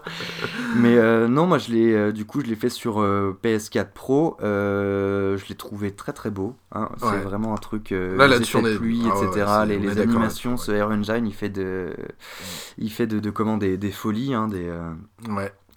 Alors, par contre, il y a des textures un peu baveuses, un peu sommaires par moment. Alors, euh, vous verrez au début de l'aventure, si vous commencez à vous attarder sur les décors, notamment les voitures, vous allez voir qu'il y a des textures grossières. C'est rigolo, mais euh, ça, ça contrebalance avec cet aspect très réaliste en fait euh, que Mhm. propose le RE Engine. Parce que c'est son but premier, hein, le photoréalisme et Le le, le photo, rendu ouais. des éclairages, c'est vraiment. euh, C'est saisissant. Ouais. carrément. Alors, le commencement, le début. Donc, euh, moi j'ai commencé avec Léon, puisque vous avez le choix hein, de Mhm. prendre Léon ou euh, comme Claire. dans la, la version. euh, Voilà la, la version de, De base, 98. voilà, de 98. Euh, là, ça va être un peu différent. On va pas devoir mettre des, un autre CD pour avoir les scénarios bis alternatifs. On va les débloquer une fois, une première fois en finissant le jeu. Euh, et donc voilà. Alors moi, j'ai retrouvé un Léon euh, un peu plus, je sais pas, différent peut-être au niveau de son physique. Avec un petit survêt anti-pluie là, qui s'arrête dans une station-service fermée. Euh, et bah ça vous met direct dedans, vous avez une belle cinématique. euh, et là, là on se dit déjà, rien que dans la cinématique, lorsqu'on voit le routier qui mange son hamburger, on s'est dit putain là va y avoir du cracra. Capcom ils vont mettre Ouais. l'accent sur le dégoulinant, sur le poisseux, sur le cracra. Et là pour le coup on est servi. J'ai rarement vu un degré de gore euh, aussi intense que dans ce Resident Evil 2 ouais, remake. ouais. Alors attention, c'est du vraiment c'est du Peggy 18 là pour le coup. Autant Death Gone un peu plus édulcoré, un, un peu moins euh, détaillé sur, ses, sur cet aspect gore, autant Resident Evil 2 va, va vraiment aller Ouais. loin dans sa formule. On est vraiment dans du vrai survival horror Ouais. comme on l'entendait en tout cas. Du en- vrai film d'horreur. Voilà, en 80, dans les années 90. Ouais. Euh, c'est là. Là, je pense que d'ailleurs les, les vraies stars euh, de, de ce Resident Evil, c'est finalement pas les personnages qu'on joue, ce sont les zombies, Les zombies, qui sont très très réussis. très réussi. Très réussis, qui sont, qui sont coriaces. euh, Vous pourrez les brûler, les démembrer, les abîmer, c'est incroyable. Et d'ailleurs, le, le jeu, ce qui est, je trouve, très réussi, et on revient à ce Resident Evil 1, 2, 3, c'est qu'au final, vous n'avez pas assez de munitions pour, euh, pour les tous. les tuer tous. Donc finalement, il vaut mieux, euh, il vaut mieux le tous les Filouter. écloper, euh, leur couper les jambes en visant les genoux, etc. Enfin, c'est assez drôle, c'est assez ludique. Et, euh, et c'est vrai qu'il y a, y a toute une mécanique en plus dedans, avec euh, ces idées, ces idées de, de fenêtres qui peuvent être brisées, ou si on De ne on, barricade pas, Ouais. des zombies vont rentrer à Mm. chacun de vos passages, Ouais, et du c'est coup, génial. vous pouvez vous retrouver à, euh, si vous faites mal votre plan de route, à repasser plusieurs fois dans ces salles, avec Ouais. du coup à la fin euh, une, vraie petite, euh, une vraie petite communauté qui s'est créée. Alors ouais, bon, on va, je pense que pour en parler, on va faire le début. On va y aller progressivement. Ouais, ouais, ouais. Euh, donc déjà très bonne intro, euh, excellent effet de pluie. On ressent vraiment, comme pour le set, cet aspect organique des Mhm. choses. La pluie, c'est, euh, voilà, c'est tout cet aspect poisseux, cette chose. Il y a quelque chose vraiment de. Les animations sont folles pour les zombies. On les voit chancelants et tout, de le dîner de la tête. Enfin, c'est vraiment superbe. Ouais, Il y a pas mal de modèles différents, ce que j'ai apprécié Ouais, en plus, hein, ouais. C'est, il y a même du gilet jaune et tout. Il n'y a pas de rond-point, mais il y a du gilet jaune. Euh, au fur et à mesure euh, que vous leur tirez dessus, on voit les impacts qui se creusent euh, dans les zombies. Enfin, c'est quand même assez fou. Ouais. On a le système de défense qui est apparu avec le Resident Evil Rebirth qui est là, avec un coup de gâchette lorsqu'un zombie vous empoigne. Hop, vous pouvez leur balancer un coup de couteau ou une grenade. Mhm. C'est ça. Euh, ouais, c'est génial. Euh, génial, génial. On arrive en ville après. Et, et là, on doit esquiver ces premiers zombies. D'ailleurs, j'ai- j'aime beaucoup moi cette façon qu'ils ont de, de détourner un peu, euh, comment dire, certaines des scènes cultes, euh, notamment bah, l'introduction avec le ouais. camion, où euh, il y a un passage dans une station-service. Mm. Euh, Comment justement ce personnage qu'on voit euh, de, du, du routier euh, va finir Ouais. par écraser notre voiture, comme dans la, la cinématique. Bien euh, fait. hein. Euh, le, le passage au commissariat. Euh, le bémol, c'est que justement, cette rue, finalement, on y passe euh, Peu de temps. 1 minute 30, grand Ouais. max, alors qu'il y avait tout ce passage avec l'armurier, etc. euh. On retrouvera un peu plus de ruelles avec Claire dans le deuxième scénario. ouais, ouais, ouais, Ce côté un petit C'est clair. euh, ouais, c'est oui. c'est clair. Un petit regret pour moi euh, personnellement. Moi j'avais adoré en fait euh, cette mise en abîme en fait cette focus dans Resident Evil 2 original lorsque euh, la caméra zoome sur un casque de flic et euh, sur cette visière de, de casque en fait on, on voit la horde de zombies qui arrive petit à petit. Mm. J'aurais peut-être aimé en tant que fan retrouver ce petit gimmick en fait dans cette intro. Bon on retrouvera pas ça c'est pas grave mais Oui, euh, C'est vrai, cette intro avec euh, ouais cette euh, canette qui se fait écraser, Ouais, mais, aussi, euh, ouais. parfaitement plate, en plate. d'Umbrella. là. Et cette petite Ah mise au point euh, progressive sur ce casque de CRS tombé là et on voit la horde, on Mm. imagine un truc monstrueux qui arrive. Euh, j'ai ouais, mais on, on sent, on ressent quand même qu'on est vraiment à l'aube d'une apocalypse quoi. Ouais, c'est un c'est truc très bien fou, hein. rendu. hein. C'est même à l'intérieur du Oh commissariat, là là. quand vous allez lire les, parce qu'ils ils vont pas mal développer en fait euh, finalement ouais, le- l'équipe de policiers qui devait, Oui, euh, qui devait te recevoir. Il y aura bien sûr Marvin qui était Ouais. déjà là, mais là, on, je, je- je suis désolé, j'ai plus les noms, mais on va découvrir qu'il y avait une collègue, un autre bah, qu'on Oui. voit dès le début. C'est vrai. Euh, deux trois noms comme ça qui, qui essayent de survivre ou qui sont malheureusement déjà morts. Bah, ouais.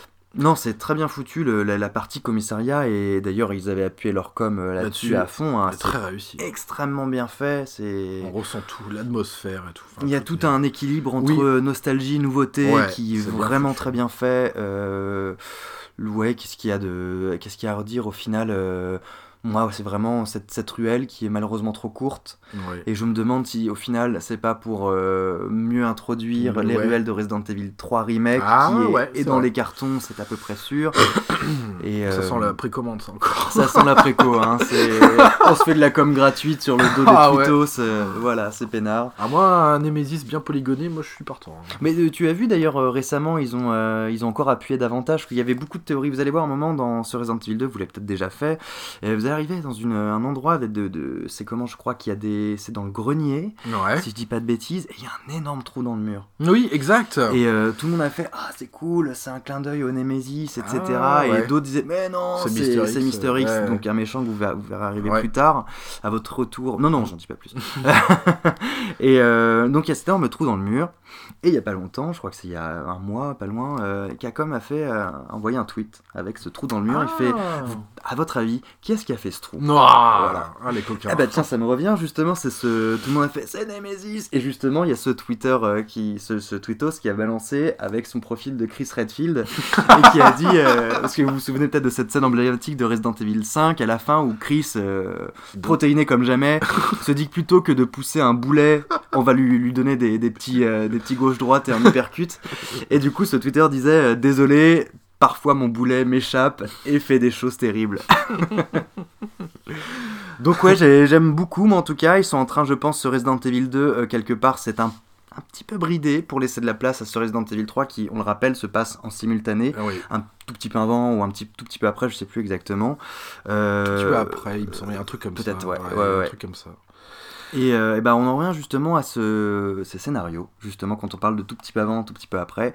Il y avait une constante qu'on aimait beaucoup, toi et moi, dans, comme je pense d'ailleurs tous les joueurs de Resident Evil 2 de 98, c'est que vous aviez un scénario finalement, un scénario A et un scénario B. Vous pouvez choisir qui le fait dans quel ordre. Ça pouvait Mhm. être euh, Claire A, Léon B ou Mhm, l'inverse. Léon A, Claire B. Et en fait, tous les éléments euh, s'imbriquaient l'un dans l'autre. En fait, Mhm. c'est-à-dire vous faisiez sauter une porte dans le scénario A, elle n'était plus présente dans le scénario B vous ramassiez le- la mitraillette dans le, le casier pour euh, elle n'était pas présente dans le scénario B parce que vous aviez laissé la sacoche pour les grenades de Claire etc Ah ouais, ouais. Et euh, du coup il y avait ce truc que j'aimais beaucoup c'est que les, les personnages se, se Se croisaient croisaient. pas beaucoup se croisaient par radio Sans etc et il y avait une vraie continuité dans l'autre Ouais. scénario et une vraie histoire et c'est moi un des gros bémols de ce Ouais, Resident je Evil l'ai 2 pas ressenti ce truc-là, c'est justement, euh, vous allez faire exploser un mur dans le commissariat au C4 pour, euh, pour accéder à un, à un- comment, un, Une autre un- aile du, du commissariat. voilà, un élément clé en Ouais. fait pour avancer. clocher, je crois. non Euh, dans le grenier du commissariat. Ah ouais. Et vous allez devoir refaire la même chose dans le scénario B. Ah. Et je trouve que c'est une maladresse Ouais. scénaristique euh, qui dit c'est dommage les gars, vous avez hyper bien bossé sur les ennemis, sur Ouais. vos persos, euh, sur la notion de survie, et comment des petits détails comme ça peuvent vous échapper? Là, vous faites des, des blagues, des easter eggs sur euh, peut-être que Nemesis est passé à faire un trou dans le mur. Je trouve ça dommage ce, ce manque de, de- presque de délicatesse et d'écoute de, Ah oui. de- des joueurs qui, qui n'attendent que ça en fait. parce que on pourrait, on pourrait parler de, de ce scénario. Très ancré euh, dans les années 90 en Ouais, fait où on est on est ça, hein. euh, bah, là, un peu à la Days Gone hein, pour le coup Ouais. mais très différemment euh, dans un scénario euh, de série B slash Z euh, où les, les héros sont, sont, sont des action héros en fait Mhm. surtout Léon euh, que moi j'ai trouvé parfois un petit, un petit peu bête alors que je l'aime beaucoup hein, ce, ce personnage euh, d'ailleurs là, notre, notre format YouTube Ah bah euh, oui. c'est en référence à lui et euh, j'ai trouvé plutôt par contre une Claire bien plus réfléchie Ah, c'est juste. Ouais, assez juste, Mm. euh, où on comprend un peu mieux le fait que elle- c'est le frère de Chris. Ouais. Et euh, tu sens qu'ils ont joué dans le jardin à se donner des coups de couteau pour ouais. euh, des techniques d'autodéfense, etc. Euh, elle est très débrouillarde. Euh, là où Léon, pour lui, si c'est pas écrit comme dans les bouquins, c'est que c'est pas bien. Ah ouais, ouais. Voilà, mais ça reste un perso que j'ai quand même Oui. beaucoup aimé et je pense qu'ils l'ont créé vachement plus à l'image de ce qui deviendra dans le 4, le 6 Ah oui. et les films euh, qui vrai. pour moi sont à mettre, euh, les films d'animation presque à mettre à la poubelle. hein. Ouais. Euh, Mais c'est bien fait bisuter euh, Léon quand même. hein. Ouais, ouais, ouais. C'est, il, a, euh, il a son invasion de zombies pour son premier ouais, jour, tout sympa, est là. ouais. Et ça, j'ai euh, trouvé super. On voit ces petites banderoles Voilà. euh, pour Léon. Enfin, j'ai trouvé ça génial. Avec et- ce double L de Welcome qui Ah a oui. été enlevé, mais posé sur la table. Il y a tellement de détails Ouais. chouettes que cette histoire de scénario AB qui, qui ne fonctionne pas, c'est, c'est- pourquoi? C'est dommage. Ah, les temporalités. ça, Ouais, c'est c'est, pas facile euh, toujours. hein. Mm. Des fois, il y a ça. Bon. Bon, par contre, l'ambiance, l'atmosphère, tout ça, c'est ultra respecté. C'est ah génial. c'est- C'est génial. On est à, à mi-chemin entre du film d'horreur euh, John Carpenter et George Romero. C'est, Mm, mm, mm. on ressent ce, ce truc de, de Assaut, d'ailleurs, un de ses films. Et euh, avec cet hommage appuyé à George Romero, les zombies n'ont jamais été aussi bons que dans ce Resident Evil 2 remake, je trouve. Ouais, non, clairement. Clairement. C'est c'est ouais, magnifique. disait, ce sont les stars. euh, Ah ouais, incontesté là, Ouais. cet- de cet épisode. hein. Puis il y a plein de petits trucs euh, très immersifs qu'ils ont mis à l'intérieur que j'aime bien. euh, on parlait de la pluie notamment et euh, le fait que quand on passe d'un endroit où il y a d'une ruelle où il pleut Ouais, à l'intérieur d'un bâtiment, on voit les, les personnages s'épousseter. ouais c'est génial. Ou euh, quand bien, on, on tire sur un zombie, euh, on lui tire 7 balles dans la tête et qu'il il ne tombe toujours pas, on entend les, les persos jurer aussi, j'ai trouvé Ouais. ça vachement chouette. Un petit commentaire ouais, sympathique. Non, il y, a- il y a vraiment un truc très réussi, Ouais. euh, on est vraiment oppressé. Hein, bon, ah oui, complètement. euh, y a le, le rythme est toujours très bon, même s'il y a des, des, des séquences, euh, une deuxième partie un peu Un moins, euh, un en- un peu plus dirigiste, retrait, très linéaire. Euh, Il y, a, il y a toujours la présence de- des ennemis, même si on, on parlait quelques, quelques figurants au casting, euh, regrettera cette, euh, cette mythe dégueulasse euh, qu'on voyait dans le laboratoire. euh, les chiens un peu plus en retrait. Ouais, euh, j'ai trouvé, ouais. ouais. Ouais, le- Par le- contre, des bonnes surprises au niveau des Ouais. plantes de laboratoire. Ouais, ils ont revisité Mm. par contre deux ennemis que bah, vous découvrirez qui sont très chouettes. Mister X qui est très bon. un, un Mister X qui est là dans les deux scénarios. Mhm. Ça c'est chouette parce qu'à la base il n'était là que dans le deuxième scénario Ah oui. et, euh, et qui est d'ailleurs présent dans un des scénarios plus que l'autre Et qui perd son chapeau. et qui perd son chapeau. Ouais, c'est vrai. Ouais. Mais des théories disent qu'en ah. fait c'est parce qu'il y a plusieurs Mister X. Ah Eh oui, parce que normalement ils ont été euh, créés en chaîne. Ouais, c'est Et vrai. il y en a, je crois, 4 ou 8, je sais Ah, plus. d'accord. euh, ouais, ouais. Donc certains se demandent si euh, Mister X au chapeau, c'est pas le, le big boss, quoi. Le... Et les autres sont les, les, les, les sous-fifres. Ouais. Alors, cette arrivée dans le commissariat, euh, ouais, elle est chouette. Alors, elle est courte, hein, Pierre l'a dit, les ruelles sont courtes, mais on Mhm. n'est pas là pour ça. On est là pour être dans le commissariat. Clairement. Ouais. Et c'est vraiment un élément central au même titre que le manoir Spencer du premier Resident Evil. Mhm. Et là, pour le coup, on n'est vraiment pas déçu. On va devoir euh, déambuler dans des couloirs qui ne sont pas euh, éclairés avec de l'eau. On, on se doute que ça a été la cohue déjà avant que Léon arrive sur place, ou Claire, en Ouais, l'occurrence. ouais, On sent qu'il y a eu vraiment un truc grave avant. C'est les murs sont maculés de sang. On entend des râles de zombies dans des pièces adjacentes. C'est c'est vraiment pour le coup flippant. Le zombie n'est pas de la chair à canon dans ce, dans ce jeu, et ça j'aime bien. On a vraiment cette entité qui peut être euh, effrayante, même avec des pas lourds et pesants, avec cette lenteur qui lui sont propres euh, à tous ces zombies. Ben, en fait, ça reste vraiment un bestiaire, que ça reste un ennemi dont il faut se soucier, Exactement, ouais. et ça c'est bien. Oui, qu'on fasse euh, face à un seul zombie euh, seul. Hein, euh, Ah ouais. On va Tout du coup faire très attention à l'endroit dans lequel on se Ouais, trouve, si c'est un couloir ou une pièce avec plus d'espace, et utiliser cet espace à bon escient. hein, c'est, Mais ils, c'est- ils sont pas à prendre au- à la Ah hein, complètement. tout, hein. Surtout que, pardon. comme les vélociraptors, ils peuvent ouvrir les portes. Et oui, et ça c'est. euh, et c'est un truc que j'ai beaucoup aimé justement, le... ces zombies qui euh, peuvent vous suivre en fait sur, euh, sur plusieurs Ah, salles si vous n'êtes pas suffisamment rapide. euh, Ouais, non, c'est clair que c'est non, c'est- c'est c'est- c'est génial. hein. Et du coup, cet, cet aspect de, de monstre qui vous suit un peu partout Et euh, arrive encore plus avec euh, Mister, Mister X, X, euh, qui a un comportement très intéressant au final, euh, qui, en fonction du bruit que vous faites, va vous retrouver plus ou moins vite. Ah, exact. Et Si vous restez parfaitement immobile, ce qui n'a aucun intérêt, hein, parce que vous ne pouvez pas continuer, il vous trouvera jamais. Mais si vous mettez à marcher, il mettra beaucoup de temps, à courir un peu Ah moins oui, de temps, oui. et si vous tirez, il est là dans, je crois, la, la prochaine minute, il ah vous trouve ouais, et il arrive. exact. Donc du coup, c'est un jeu qui n'a pas un an, donc on va pas spoiler. Voilà, Ouais, on va, c'est clair. On va, on va vous laisser la surprise. On va parler des éléments clés en fait de Non, ce non, jeu. Euh, donc sachez quand même qu'il y a une première très bonne partie et une deuxième un peu en retrait, malheureusement. ouais, un petit peu, un petit Euh, peu un molle, petit ouais. peu molle, ouais. Euh, donc euh, voilà, alors pour les zombies, euh, alors moi ce que j'ai beaucoup aimé aussi, on en avait parlé dans l'épisode 11, on parlait des Crimson Head, qui sont ces zombies azur rouge. Et bah là on retrouve un peu ce même gimmick, c'est-à-dire que on aura l'impression d'avoir abattu un zombie, mais plus tard, si vous retournez dans, dans ce passage, et bah peut-être qu'il va se réveiller ou pas. Ouais, Ça, j'ai bien concrètement, aimé, ouais. en début de partie, euh, vous allez essayer de mettre des headshots, Ouais. comme dans tous les bons TPS qui se respectent, Voilà. pour faire éclater le... la tête du zombie, euh, comme dans n'importe quel, film de l'apprend en fait. Et vous Ouais. allez vous rendre compte que déjà, finalement, il C'est bougeotte pas, mal. pas si La visée est assez lourde, ce qui, ce qui, est, ce qui est un parti pris. hein. Mhm.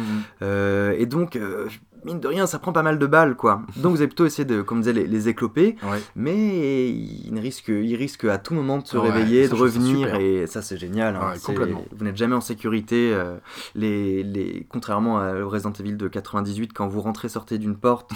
euh, On avait fait les le zombies, nettoyage. euh, voilà, la femme de ménage n'est pas passée. et du coup, le, le zombie qu'il sera peut-être mort ou totalement mort, il sera là. Il Voilà. sera là euh, dans tous les cas. Bon, ses, ses membres amputés auront disparu, par contre, euh, nettoyés, eux. Alors si vous voulez vraiment vous assurer qu'il reviendra pas, mais il faut vraiment qu'il n'y a plus de tête quoi. C'est, euh, Ouais, ou le, le coup de couteau, euh, Ouais. le coup de couteau de sécurité aussi, Oui. ça peut servir. Et je me dis que avec le recul, finalement, le fait que ces zombies soient euh, aussi omniprésents dans ce Resident Evil, est-ce que ça ferait pas de l'ombre à d'autres euh, monstres? Ouais, ouais. Je pense notamment aux, aux Lickers, qui était le, le fer de lance de Resident Exact. Evil 2. et qui hein. là sont vraiment en retrait pour le coup. ils sont très, ils sont, ils sont extrêmement dangereux. hein. Ouais, ils sont très très Ils sont dangereux. Vraiment très dangereux. Ils font peur aussi quand même. Ils font, oui, clairement. hein. Ouais, ouais, ils sont euh, Très réussis où ils, ont, vous ont repéré, ils vous euh, n'essayez pas de, de, de les, Ah ouais, comment non, les non. prendre de vitesse, ça ne marche courez pas. Ouais, ouais, non, ça marche pas trop. non. Ne courez pas. De voilà, il y, y a vraiment cette notion justement presque Jurassic Park après Ouais. les vélociraptors Ah ouais. qui vous les portent. Finalement, c'est peut-être un remake de Jurassic Park. Sacré John Hammond. Vous aurez le choix en tout cas de Il n'y a pas d'herbe haute, hein, comme dans Death Gone. hein, non non non non. Ouais. Et Ah. il n'y a, pas non plus de, de jeunes filles athlétiques euh, Ah qui ouais. vont mettre des, des, des, comment, des pieds-bouches euh, au vélociraptor comme dans euh, Lost World, mais. euh, Par non, contre, ils savent pas ouvrir les portes. Les... Non, les liqueurs, Lickers, ouais, ouais. ouais, ouais, ils ne savent pas ouvrir les portes. Et euh, ils sont réellement totalement aveugles. Ouais, ouais. Donc vous pouvez euh, éventuellement, si le, le- la- la- la- comment l'espace s'y prête, les contourner en Ouais. marchant euh, et surtout en ne tirant pas comme un... en ne tirant pas dessus parce que là ils vous repèrent, c'est évident. Les chiens, ouais, sont un petit peu en retrait. Moi, je préférais les chiens du Resident Evil 4, qui, euh, qui voilà, qui était aussi un hommage appuyé au film de Carpenter's The Thing. Clairement, ouais. La créature se séparait en deux et montrait quelque chose de très édenté et tentaculaire. Mm. Là, je les trouve malheureusement un peu en retrait. En plus, leur design, je trouve qu'il ah, ça manque de finition. A- On peut regarder le modèle 3D en fait des, des bestioles dans, dans le menu. Et j'ai trouvé qu'il n'y avait pas autant d'attention, par exemple, euh, à certaines, euh, certains ennemis comparé aux zombies ou même au- à la créature G qui pour le coup je trouve assez Ouais, au final très bien, euh, très bien visité. ouais. Mm. du coup euh, et ben euh, pour continuer on retrouve euh, nos petits coffres les petits coffres où les lutins ont, ont- fait des galeries pour pour euh, voilà pour qu'ils soient tous connectés aux uns aux autres Les, les gnomes voleurs de slip, vous les objets, euh, entre chaque save room, c'est génial. Et du coup moi j'ai euh, j'ai joué tranquillement c'est-à-dire en mode normal Pierre l'a plutôt fait en mode survival total quoi C'est- Ouais, le, le mode hardcore, en, en Hardcore. anglais, ouais. Du coup, alors Pierre va pouvoir nous parler des différences, c'est que les, les sauvegardes sont comptées. Ah, voilà, on est vraiment dans le- bah, le- Ouais. l'hommage appuyé. hein. C'est vraiment le l'original. Il vous faut un ruban encreur pour sauvegarder, Ouais. Alors que dans la, la version normale, Il y a des euh, checkpoints et tout. Vous avez des sauvegardes rapides Ouais. et pour sauvegarder, euh, vous appuyez sur la machine à Tout écrire, simplement. pas besoin de ruban. Voilà. Et ce qui, est, ce qui je trouve en plus est chouette, c'est que ces rubans encreurs, ce n'est pas des objets en plus, ils vont remplacer d'autres objets. Ah, ça, Donc vous avez bien, moins de munitions, moins de soins. Il y a aussi moins du coup de, de sacoches pour euh, augmenter Ah son ouais. inventaire. Ouais, on en Mhm. a deux de moins, je crois. Ah, exact. Euh, moi j'ai vachement aimé parce que c'était proche de, de l'expérience initiale. Ouais. Par contre, c'est vrai que les, euh, je pense que certains trouveront ça un peu abusé, mais les, les ennemis frappent vraiment très très fort. hein. On est à sur euh, du 3 fois, voire du 4 fois plus de dégâts que dans le mode euh, standard en fait. hein. C'est vraiment vraiment euh, Vraiment dur. punitif. hein. Ouais, ouais. Donc vous allez, il va falloir sauvegarder assez souvent. Mais pas trop parce que Ah oui. ouais, c'est j'ai- j'aimais bien justement retrouver cette idée de ah là là bon j'ai fait une j'ai fait un puzzle et j'ai esquivé deux zombies est-ce que je sauvegarde? Non machin du coup l'idée aussi du on en parlait du plan de route est-ce Ah que oui. je prends un, un chemin plus court mais plus risqué? Ah, exact. ou est-ce que je prends un chemin plus long, moins risqué, mais comme on en parlait, il y a ce, au bout d'un moment, vous allez voir cet ennemi qui s'appelle Mister X qui arrive et qui, peu importe euh, dans, dans la zone où vous allez être, euh, peu importe où vous êtes, il va vous retrouver en fait. Il ne disparaît pas, il est intuable. En plus. Et donc il faut vraiment réfléchir à euh, comment aborder euh, le commissariat pour ne pas se faire embêter par, par ce personnage Mm. Et aller à, à l'essentiel parce que plus vous allez rester dans le commissariat, plus vous allez devoir l'affronter ou l'esquiver. Et dans certains couloirs, euh, clairement, vous ne pouvez pas l'esquiver. Oh, ouais, euh, il vous met hein. des. J'ai bien aimé d'ailleurs, ce... il met des torgnoles et quand vous essayez de, le- de passer à côté de lui, Ah, il vous chope Ah, ouais, et vous fout par terre. Ouais. I'll be back. Genre, euh, non, euh, non, fini, euh, fini ton repas, quoi, tu vois, tu sors pas de table. Ouais. Donc ça, vous inquiétez pas, ça arrive euh, vraiment euh, à la fin du commissariat. Euh, Ouais. voilà, de toute façon, vous allez le comprendre quand il sera là, il est, il est, il est difficile à louper. hein. Alors je vais pas trop en parler pour pas spoiler. Moi j'ai bien aimé un autre environnement parcouru avec Claire et notamment avec, euh, Ouais. avec, euh, bah, avec, avec un autre perso. Je n'ai pas trop envie de vous dire, mais Ouais, c'est- ouais, j'ai trouvé ça bienvenu. Ça a apporté un peu de fraîcheur à ces, ces égouts qui sont encore. Bah, c'est des égouts de jeux vidéo, c'est encore assez lourdingue malheureusement. Bon, c'est comme ça. Moi, personnellement, j'ai quand même aimé le laboratoire.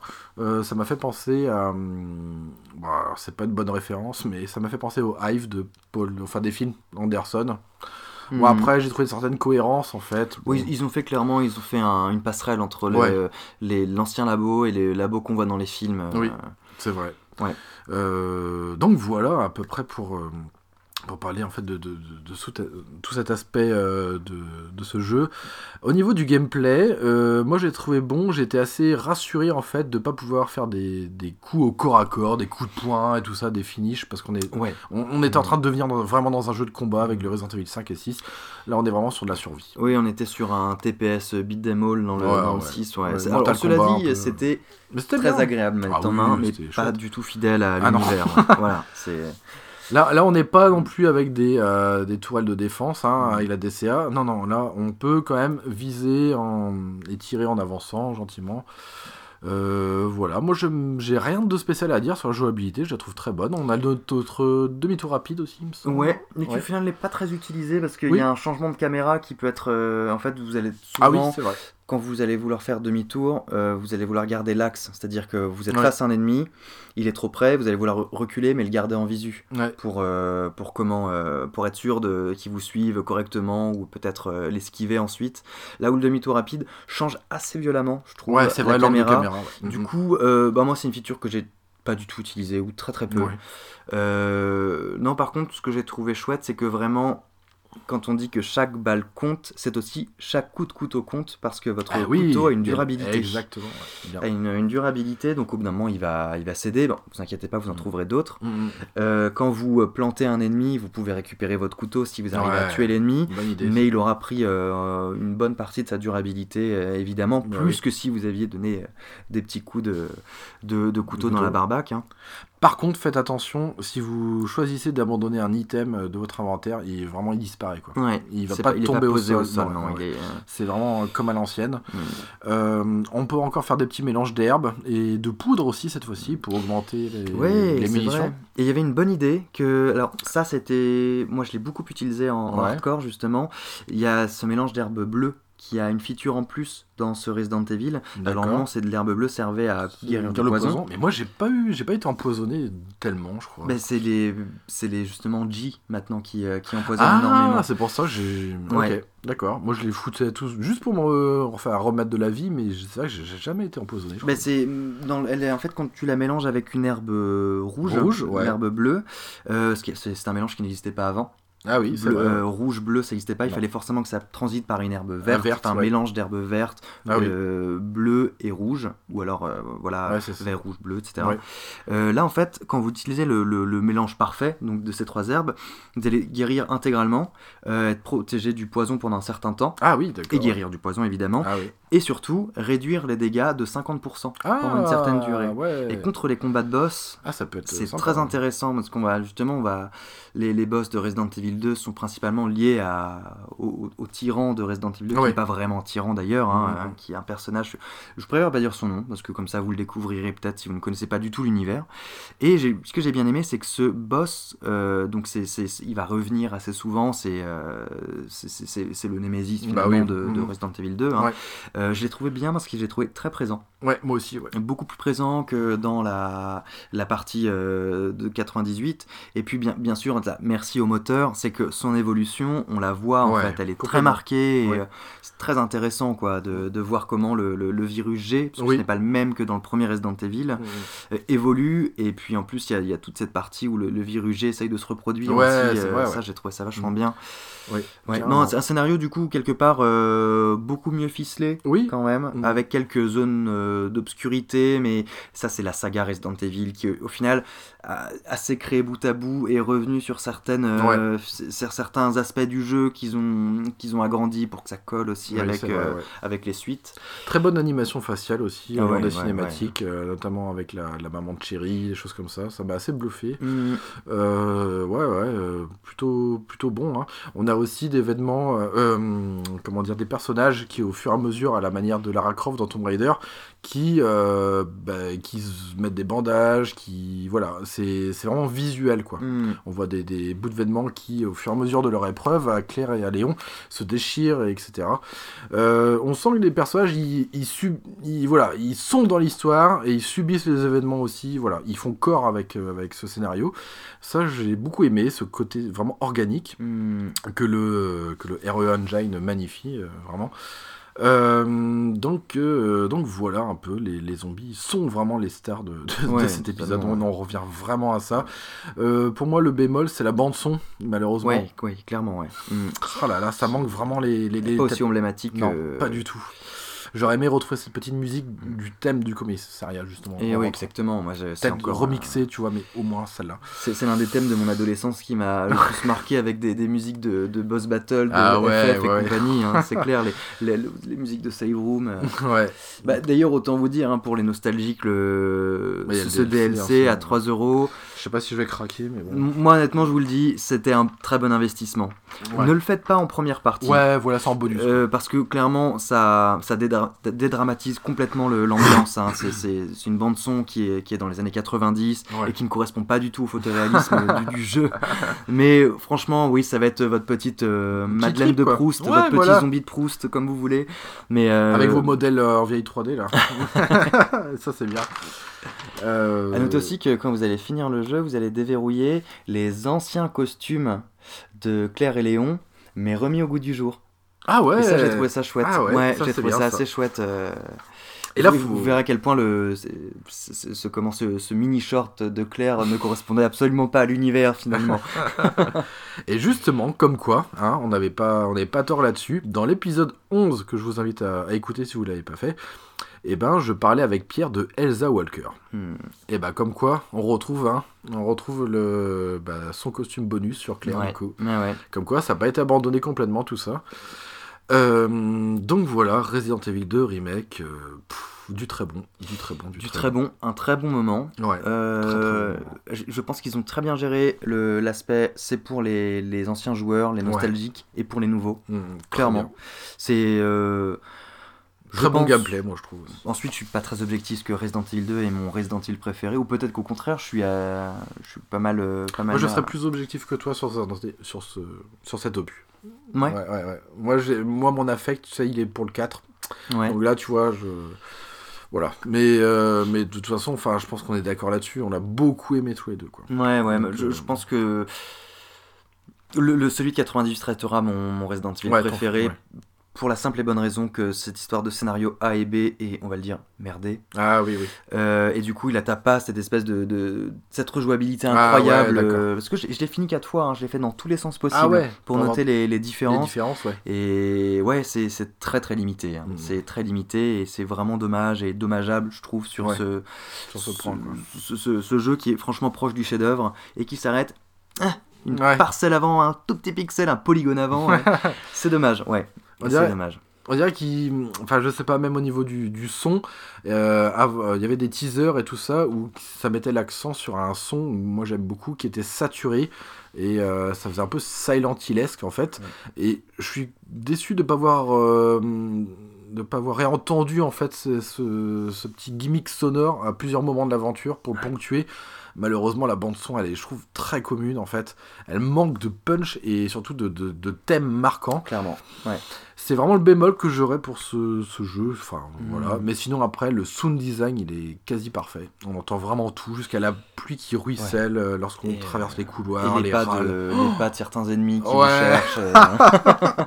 non, c'est très réussi. hein. Très Ouais. très réussi. Franchement, on vous le conseille euh, pour plus de 18 ans quand même. Parce que Pour, les personnes qui, qui aiment le. qui ont le cœur accroché aussi. qui, qui ont le cœur accroché. Qui aime le zombie, le survival, franchement, allez-y les yeux fermés. Hein. C'est avec son scénario un peu trop porté action, qui serait peut-être aussi un autre bémol pour moi. Ah euh, oui. Non, mais c'est un très bon jeu. C'est un très très bon jeu. Ouais. Donc notre attente a bien été récompensée. pour Oui, clairement. Ouais, c'est, euh, Et ben on va, je pense qu'on va terminer avec cette, euh, avec la conclusion du jeu, avec les plus et les moins. Alors les plus pour moi c'est le gameplay. J'ai été Mhm. rassuré et content en fait. Entre la souplesse et le, ouais et le côté un- lourdeur ouais, euh, de je trouve ouais, qu'ils l'ont ouais. bien, Très ils ont visé, ju- ouais, très équilibré, ils ont visé juste. Pas de temps de chargement aux ouvertures de portes. Pour moi, c'était un gros bémol et euh, là, je suis très content. C'est fluide, tout est fluide. Donc ça aurait pas eu trop sa place en fait. hein, je ouais, pense ça- que- ouais, complètement. L'ambiance, elle est complètement folle. Mm. Voilà, toujours dans cette première partie, quand même globalement. Mister X, que je trouve très bon, car beaucoup plus présent que dans l'original, avec Et ces pas lourds qu'on entend. Il y a euh. quelque chose de génial avec lui quand allez là, on fait Oh non, pas encore lui, et en même temps vous allez avoir vous êtes content. On de le voir aussi. C'est un peu ce, ce monsieur qui vous faisait peur au bout de votre rue quand vous étiez gamin, que vous alliez à l'école ou je sais pas quoi. où il y avait un toutou qui vous faisait peur, vous voyez, et c'est rassurant quand vous le Ouais. voyez parce que vous savez où il est, mais en même temps il vous fait un peu peur. Ouais, Est-ce que du vrai. coup je passe à côté? Est-ce que je traverse?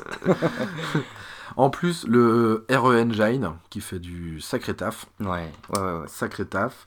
En plus, les détails gore, là, Capcom, ils sont allés à fond. Mm. Voilà. Moi, je trouve que c'est un plus parce que là, c'est vraiment au bout de la démarche. Et voilà, ça, ça va avec tout cet imaginaire de mort-vivant. Euh, les graphismes, ça Ouais. va de pair avec le RE Engine. Mm. L'ambiance sonore, alors à ne pas confondre avec la musique, euh, voilà. Mais tout ce qui est sound design est très bon. Le, le bruit des vents, on entend les râles des zombies au loin lorsque vous êtes dehors. Enfin, c'est très très bon. Euh, la pluie qui tombe, Euh, le fun, c'est très fun quand même à jouer. Il faut pas se leurrer. Ouais. La peur, la peur, la Oui. peur du zombie. Enfin cette peur là. Eh ben, on en parlait d'ailleurs tout à l'heure, c'est c'est un jeu quand même. Enfin, si vous êtes sensible à, aux zombies, etc., ça va vous coûter un peu de mettre le CD dans la, la console. Il y a un moment, il va falloir trouver la- cette aisance et ce, ce, ce, comment, ce moment où vous appréciez le jeu, mais au début, c'est agressif hein, quand Ouais. même.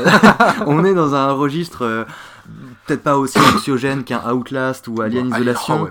mais quand même, pff, Ah ouais, quand au même. début, c'est oh là là, c'est ça avec certaines morts qui n'atteignent pas le, le niveau de Resident Evil 4, Ah on oui. était quasiment dans des fatalities Ah à la. Mortal Kombat là. Mais il y a quand même certaines, certaines morts de vos héros parce que ça va arriver, vous allez faire ah ouais ouais ça doit Ouais. faire mal. Euh, aussi en plus, bah, le fait de tout simplement de retrouver Resident Evil 2 avec la technologie de maintenant, Ouais. ça a quand même un côté jouissif. Ouais, ouais. Voilà. La vue TPS, qui je trouve est très bonne. Voilà. La... Je, je préfère même. J'ose. Je préfère. Je préfère. La tenue d'Elsa Walker, le petit clin d'œil quand Ah même à un, un projet, hein, un vieux projet. Euh, et la bonne rejouabilité avec les différents persos euh, et scénarios bis. Voilà, c'est un petit plus. C'est pas, ça n'a pas l'intérêt aussi profond que euh, l'original, mais c'est quand même un petit plus. En moins, bah, c'est du Capcom, donc pour moi, toujours trop de DLC. La musique de 98 en DLC payant. Hmm. Ouais, c'est triste parce que on- autant on a les modèles gratuits. hein. On aurait aimé que ce soit un- une, une récompense de fin de jeu, ça aurait Ouais, été logique en fait. carrément. Parce que, comme on le disait, c'est clairement pour une première partie, ça vaut pas le coup, ou alors Mm. c'est parce que vraiment le jeu vous fait trop peur et ça vous aidera. Mais euh, non, c'est vrai, c'est, c'est, ouais, je suis d'accord avec toi, là, ce- cette musique de 98, ça aurait dû être une récompense. Ouais, Ouais. carrément. Mm. Pour refaire un, un second run de vraiment trip Mm. euh, 98.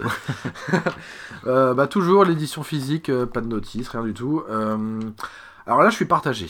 Pour moi, c'est un moins, mais je sais pas. Alors c'est pour ça que Pierre va me le dire.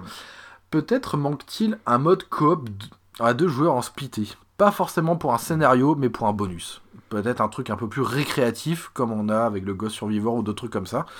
Peut-être une petite possibilité de mode de joueur. Après, on n'est pas trop porté sur l'action non plus avec ce Resident Evil 2, Mm. mais pourquoi pas. Puis comme on le disait, il y avait finalement euh, très peu de de, de contact, d'échange entre Ouais, ces deux entre personnages. deux persos, ouais. ouais. Pour le coup, ça ne m'a pas trop dérangé que ce soit du solo pur. Moi, j'aimais cette petite hypothèse, c'est tout. Et bah toujours la deuxième partie du jeu qui est moins bonne que la première, clairement. Hein. on n'est pas les seuls à le penser d'ailleurs. Beaucoup de journalistes euh, pro le, le- voilà, l'ont- pensé. Donc voilà, un jeu qui est quand même euh, une bombe, une tuerie, Ouais, ouais, ouais. qui va, qui, qui est en passe déjà avec toutes ces millions de ventes de devenir aussi culte que le deuxième, hein, que l'original. Mhm. Comme quoi, c'est, euh, Voilà, ça, ça ne ment pas. Un jeu qui sera probablement remasterisé sur les prochaines générations. avec du ray tracing, avec des vrais cheveux de Léon qui flottent. Avec voilà, on, on l'attend. Mais donc voilà, c'est bien le carton auquel on, bah, auquel on attendait. Voilà. Ouais, ouais. Donc très bon, foncez dessus, évidemment. Bon, alors maintenant, maintenant, on va arriver au dossier de l'émission.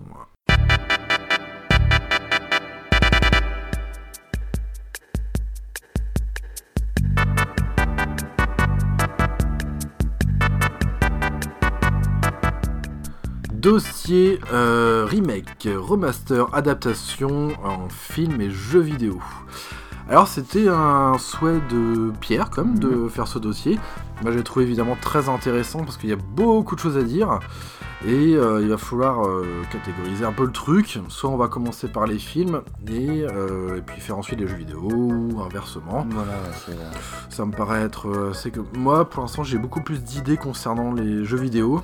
Euh, globalement, parce que les films, comme vous savez, c'est juste l'aspect visuel, donc c'est un peu plus court peut-être de, de traiter. Euh, après les jeux vidéo, il y a tout ce qui est bah, l'interac- l'interaction en fait. Euh, donc Pierre, ben, écoute, je te propose de parler un peu bah, les adaptations, les remakes au niveau des, films. si tu as des. Des films, ouais, d'accord. Ouais, bah, en fait, moi, je, je me pose souvent la question quand je vois un, un film qui revient euh, sorti des années 80, 90. euh, on le voit ressortir en, en remake, en, en reboot, en remaster. Enfin, non, remaster, ça n'existe pas vraiment pour les films. Euh, je me demande, je me pose toujours la question de la légitimité Ah, en exact, de, De l'acte, en fait.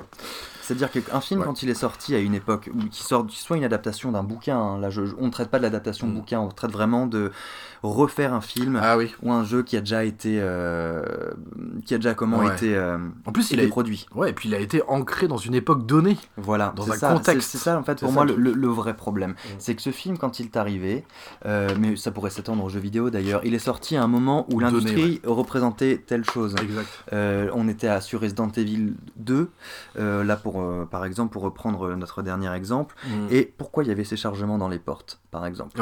C'était pour simplement des, des raisons techniques, Bah oui, en fait, voilà. pour euh, limiter la place. Et pareil pour ces décors qui étaient faits en 2D. Et du coup, toute cette espèce de de- d'entrave, de, bride, crée un charme, euh, je trouve, à, à ces jeux. Aujourd'hui, du coup, moi, je suis, je suis évidemment heureux d'avoir euh, de, de retrouver Resident Evil 2 remake euh, qui est sorti il y, a, il y a trois mois là, mais je me pose la question de est-ce qu'il est-ce qu'il a vraiment du sens en Ah fait, oui, d'accord. dans, euh, dans le paysage vidéoludique? Est-ce que les producteurs ne nous ont pas donné ce qu'on réclamait en fait Mm, c'est vrai. voilà, c'est-à-dire que j'ai vraiment le plus l'impression que c'est de plus en plus l'impression que c'est ça. C'est les, les comment les, les joueurs conditionnent leur propre euh, leur propre environnement vidéo- vidéoludique Ah oui. en réclamant quelque chose en fait. Mm, c'est vrai. Donnez-nous machin. Moi, c'est par exemple ce, ce Final Fantasy VII. euh, je comprends, moi je l'ai adoré quand j'y ai joué, euh, c'est pas mon Final Fantasy préféré. Pourquoi? Parce que pour moi, FF10, qui est considéré comme beaucoup comme une purge même, euh, moi il est arrivé à un moment de ma vie où il a été important pour moi. Mais C'est une oui, expérience mais très personnelle en fait. Voilà. Comme Resident Evil 2 qui m'a fait, et Resident Evil 1 qui m'ont fait adorer les zombies, le survival, etc. Et J'ai besoin qui, de garder un souvenir. euh, Ouais. On parlait de Madeleine de Proust, mais c'est tout à fait ça en Mm, fait. ouais. Et même si adoré ce remake, par exemple, eh ben, je- j'en vois pas l'intérêt. Et pour donner un, un- un exemple de, de film que, dont je vois pas beaucoup l'intérêt euh, en remake, c'est le film Ça, l'adaptation de Ah Stephen d'accord. King. J'ai adoré le téléfilm et pourtant je l'ai vu euh, peu de temps avant la sortie du, du remake. Ah ouais. Je l'ai adoré et je l'ai compris. Ah, C'était dans cette. euh, ce- ce- ce- comment ce. J'ai trouvé vraiment bon. Ouais, cette ère du cinéma, ouais, où Ouais, il- je- les, les films de Stephen King étaient adaptés euh, en film blockbuster, euh, en téléfilm, parce que c'était un téléfilm, euh, ça. Et J'ai hâte de voir la suite d'ailleurs. j'ai hâte de voir la suite, parce Ouais. que j'ai adoré la première partie. moi aussi. Mais je vois pas pourquoi en fait on l'a fait. Je- ça, ça, ça, n'empêchera pas d'apprécier le film, hein, parce que j'ai apprécié Resident Evil 2, hein, mais, mais quand j'y ai joué, moi je me suis dit, mais, mais pourquoi en fait? Pourquoi? Mm. Est-ce que là du coup on n'est pas dans le syndrome de, de l'enfant trop gâté qui a réclamé Je ça à Noël, machin, donnez-le-moi Et on finit par lui donner, pourquoi? Parce que peut-être les éditeurs, les, les, les développeurs en ont eu marre d'entendre réclamer ce jeu. Dit bon, on vous le donne, comme ça on vous donnera le suivant si vous voulez, parce qu'on sait très bien que vous allez le réclamer.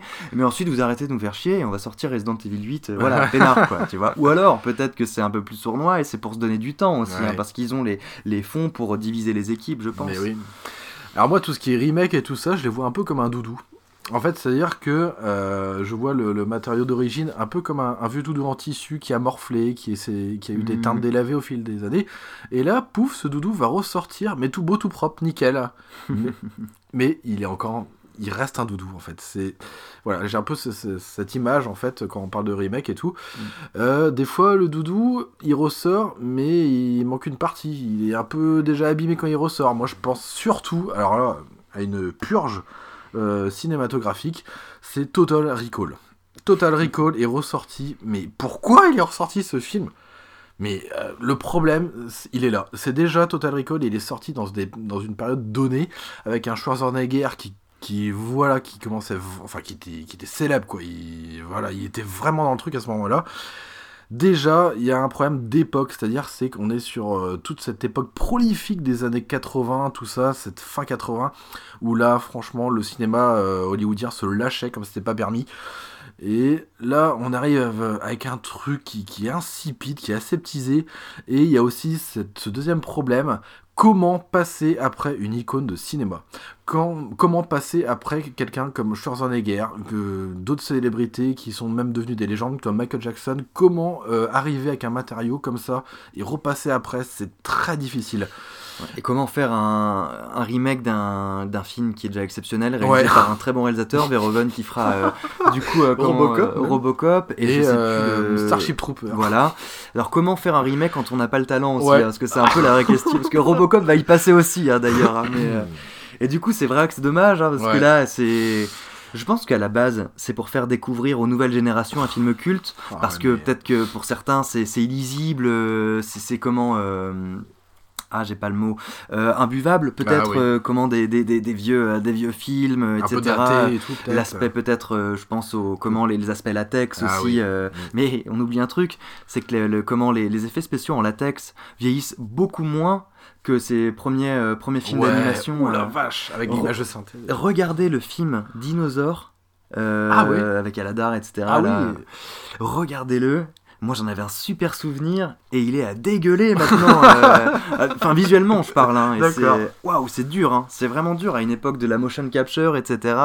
on essaye euh, d'éviter ce qu'on appelle la uncanny valley, c'est-à-dire euh, quand on essaye de rendre humain quelque chose qui ne l'est pas. Ah oui, Et du coup, il manque quelques animations, et du coup, on a l'impression de faire face à un robot humanisé en fait. Et c'est assez terrifiant. Donc ça, c'est un exemple. Euh, Après, j'en aurais un autre qui serait un peu plus nuancé. Euh, Pierre en a parlé, c'est Robocop. Et bon, au final, je l'ai pas trouvé si inintéressant que ça. C'est-à-dire qu'il proposait une lecture légèrement différente, peut-être un peu plus édulcorée, mais mm, peut-être un peu plus aussi futuriste, hein, voilà. Mais avec un contexte aussi différent. C'est-à-dire que le Robocop de Verhoeven était très cru, en fait, dans ce qu'il proposait. Il, était, il faisait très, euh, presque reportage, en fait, sur la Mhm. police euh, des États-Unis de... Alors, c'est où C'est c'est où C'est Détroit, peut-être? Oh, Je sais plus. où c'est possible, hein, Ou je, Seattle, pourrais pas dire, mais c'est possible. Mais ça faisait très dégueulasse. Euh, Ces films de 80 ont, cette, euh, ont ce graphisme un peu noir avec des ruelles très sales où il y a, y a la pauvreté et on est dans quelque chose de très cru avec des, des personnages qui, qui sont démembrés. Euh, Eddie, enfin, euh, Murphy, euh, le personnage, Mhm. avant qu'il devienne cyborg, il en prend mais vraiment plein la tronche. On n'a pas cette impression-là dans le hum, ce, ce re- euh, alors du coup ce quoi? Ce remake? Ou ce reboot? Ce Bah, remake c'est vrai qu'en plus c'est une suite Robocop. Et Euh, La question se pose, hein. du coup la, la nuance étant que le remake est une espèce de, de réadaptation en, en gardant le matériau d'origine, Mhm. euh, alors que le reboot c'est vraiment recommencer Ouais, à zéro. voilà, euh, rechanger l'histoire. Voilà. Là, c'est vrai qu'on va être plus dans un remake. Bon, il est un peu moins Murphy, euh, Murphy, il est un peu moins morflé Murphy, mais euh, là, je sais pas. Moi, je trouve que ça passait à peu près. Euh, après, donc voilà un peu pour les films qui euh, vraiment que j'ai en tête. Après, euh, ça c'est dans les, les remakes qu'on a eu, les propositions qu'on a eu au cinéma. Après, il y a peut-être des vieux films que je serais curieux de voir réadaptés en remake. Par exemple, Highlander, pourquoi pas. Sans Christophe Lambert. Peut-être pour quelqu'un d'autre, je ne sais pas.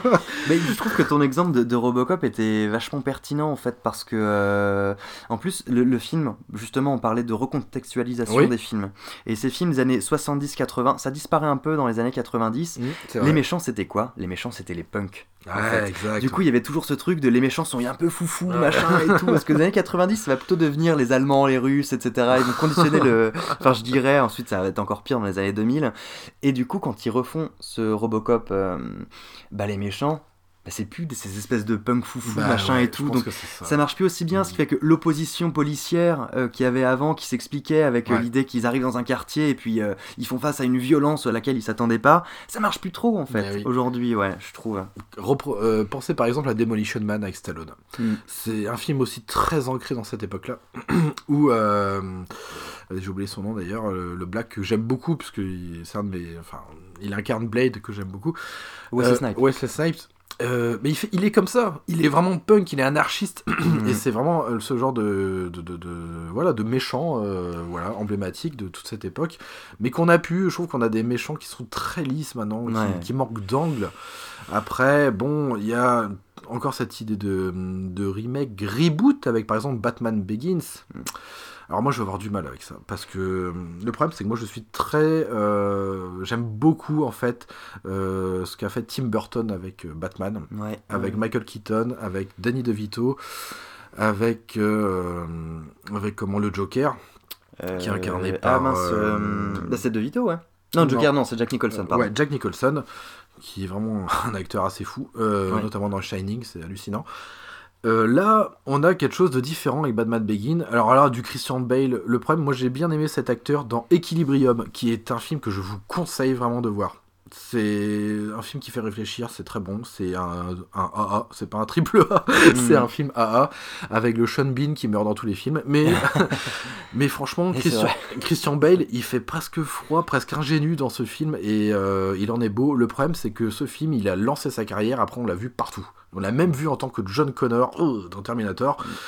Et là, Il moi, revient je- sur un registre maintenant plus indépendant Ouais, et, donc qui ça, lui va beaucoup ouais, mieux, je trouve ouais. aussi, ouais, pareil.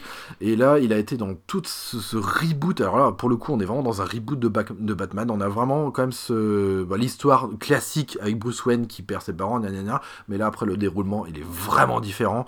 Euh, la mise en scène aussi. On est vraiment, j'ai l'impression de voir un épisode avec Jack Bauer. On a un épisode de 24. C'est très tranché, c'est très rythmé les, les Batman Begins. Et moi, j'aime beaucoup les, les cinémas un peu plus stylés où on prend le temps de poser une scène, d'amener la- l'action gentiment, avec vraiment des détails, notamment avec euh, bah, les Batman, le, le 1 et le 2, Batman 1 et Batman le défi, avec Michael Keaton, qui sont pour moi des, des exemples en fait. Et quand on a pris tellement dans la gueule avec des films comme ça, on a vraiment du mal, je pense, à se remettre, à se Mais replonger dans un reboot. Burton avait donné un aspect presque film noir, euh, Ouais, y film de gangster. théâtre en euh, plus, ouais, donc, euh, c'était assez chouette là ouais. où, où Nolan donnera un côté. Moi, ce qui, il- il- je, les ai, je les ai aimés. Ouais. Je les ai aimés, c'est sa trilogie, mais elle m'a gonflé. moi aussi. elle m'a gonflé, je l'ai trouvée pompeuse Ouais. parce qu'il y a une espèce de, on part d'un postulat de euh, Batman, on le reprend, on le connaît tous. Mhm. Franchement, il, un- fait partie de la pop culture, Ouais. même de la culture tout Ah court. oui, oui, euh, c'est une, une, une, icône, hein. une icône, hein, euh, Mhm. qu'on reconnaît et qu'on et qu'on verra encore longtemps. Euh, bref, on le connaît dans tous les sens. Est-ce qu'il y a besoin encore d'en parler, de le présenter, voilà. Et moi, il arrivait avec son postulat de je vais faire un film Batman, un gros blockbuster, mais indépendant. Et je trouve ça, je trouve ça malhonnête, en Mhm. fait. Concrètement, je trouve ça assez malhonnête.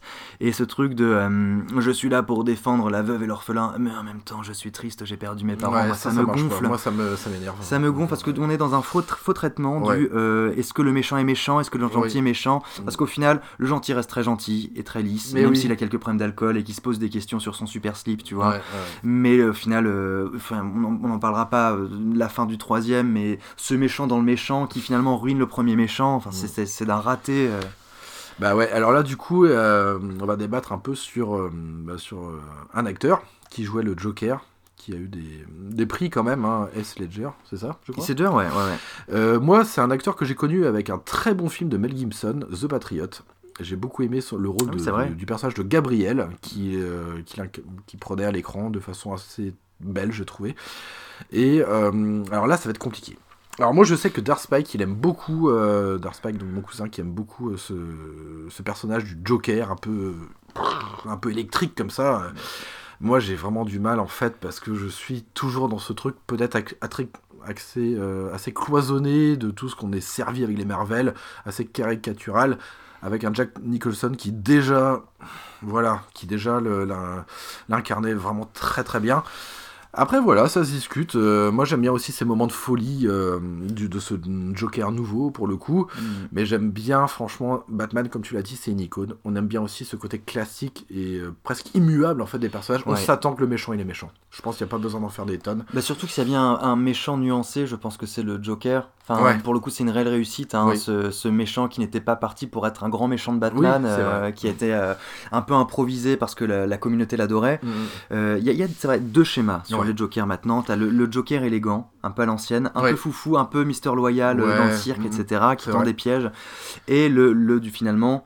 Je trouve que Heath Ledger le, le représente pas, mais c'est lui qui va ouvrir la voie vers ça au cinéma, parce que je pense Ouais. qu'en comics c'était déjà le cas avant. Oui, Le Joker punk, Ouais. justement. clairement. Le Joker punk qui colle pas du tout, je trouve. euh, Parce que lui, son Joker, euh, il est pas punk, Heath Ledger, il est complètement fou en fait. Ouais. C'est le Joker, euh, enfin, psychotique en Mhm. fait, que moi j'aime, j'ai aimé parce que j'ai trouvé que c'était une lecture euh, un peu insolite. Oui. Et quand je vois ce qu'ils en font, alors que j'aime beaucoup Jared Leto, mais son, son Joker de, de. Comment ça s'appelle déjà Suicide Squad. Ah oui. Je fais, aïe, paraît les gars, là, vous, êtes, merde, vous avez tapé à côté. euh, cette Harley Quinn aussi, euh, beaucoup trop sexualisée, à mon Ouais. sens, parce Oui. que, enfin, ça suffit, je pense déjà. euh, c'est, en plus, je trouve que c'est vraiment pas servir les, les enjeux du personnage. Mais bon, ça aussi, ça se discute. Ouais, complètement. Mais ouais. euh, tu vois, il y a, pour moi, le, la représentation du punk au cinéma, enfin même un peu partout, dans ce qu'on va voir même dans ce prochain jeu, Cyberpunk 2077, Ah oui. euh, le- le- le prototype du punk que je me fais, c'est le,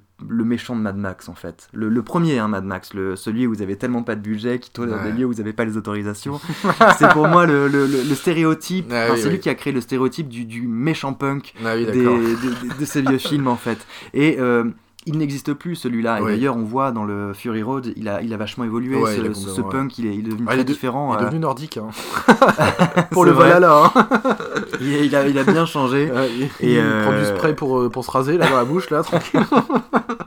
Il a, il, a, il, a, il a en tout cas enlevé ce style euh, très Street of Rage, tu Ouais, vois, du, punk Ouais, euh, avec bien, le, ouais. le bandana, les cheveux frisés. euh, Avec des un- noms euh, très évoquants euh, des punks de Street of Rage, comme tu parles, Signal, euh, je m'appelle Signal G, Signal R. Ouais, c'est rigolo, avec sa petite crête jaune et tout. Et du coup, pour moi, c'est pour ça que c'était un peu un loupé, ce, ce Joker euh, DC Comics euh, au Cinoche, ouais. C'est... Il arrive trop tard, je pense. Ouais, Il arrive trop tard et très maladroitement aussi. euh, Ça suffit pas de aujourd'hui de prendre un méchant et de le faire hurler dans tous les sens pour que ce soit un méchant. Enfin, on est quand même ouais, dans dire. une époque où euh, on nous a créé des, des personnages vachement intéressants qui Mm. servent la bonne cause. euh, je pense à Geralt, par exemple, Ah de oui. The Witcher, qui est un, un méchant Geralt très ambivalent. euh, en- encore plus dans les bouquins, j'ai l'impression. Qui est un méchant, du coup, Geralt? Non, non, mais il a, il a fait un. À la base, il a fait Ah le oui. vœu de neutralité, en fait, parce que c'est un mercenaire, Ah oui. en fait. Ouais. Et c'est dans sa vocation. On lui demande de ne pas, faire, de pas prendre parti dans quoi que ce soit, dans n'importe quel conflit. Il fait son job, c'est terminé. Il prend sa prime, il se casse, il passe à un autre, euh, un autre boulot. Sacré sorcereur. hein. Voilà. Et tu vois, on en parlait tout à l'heure aussi. euh, ça, du coup, tu le connaîtras moins, mais même euh, le traitement du personnage de Scorpion dans les Mortal Kombat, Ah oui, cette espèce de anti-héros. Moi, j'ai toujours cru qu'il était du mauvais côté, mais non, il est d'aucun côté en fait. Il va même parfois servir euh, les, méchants parce que ça suit euh, sa, sa- sa quête de vengeance, qui est Ah de oui, venger oui. tout son camp.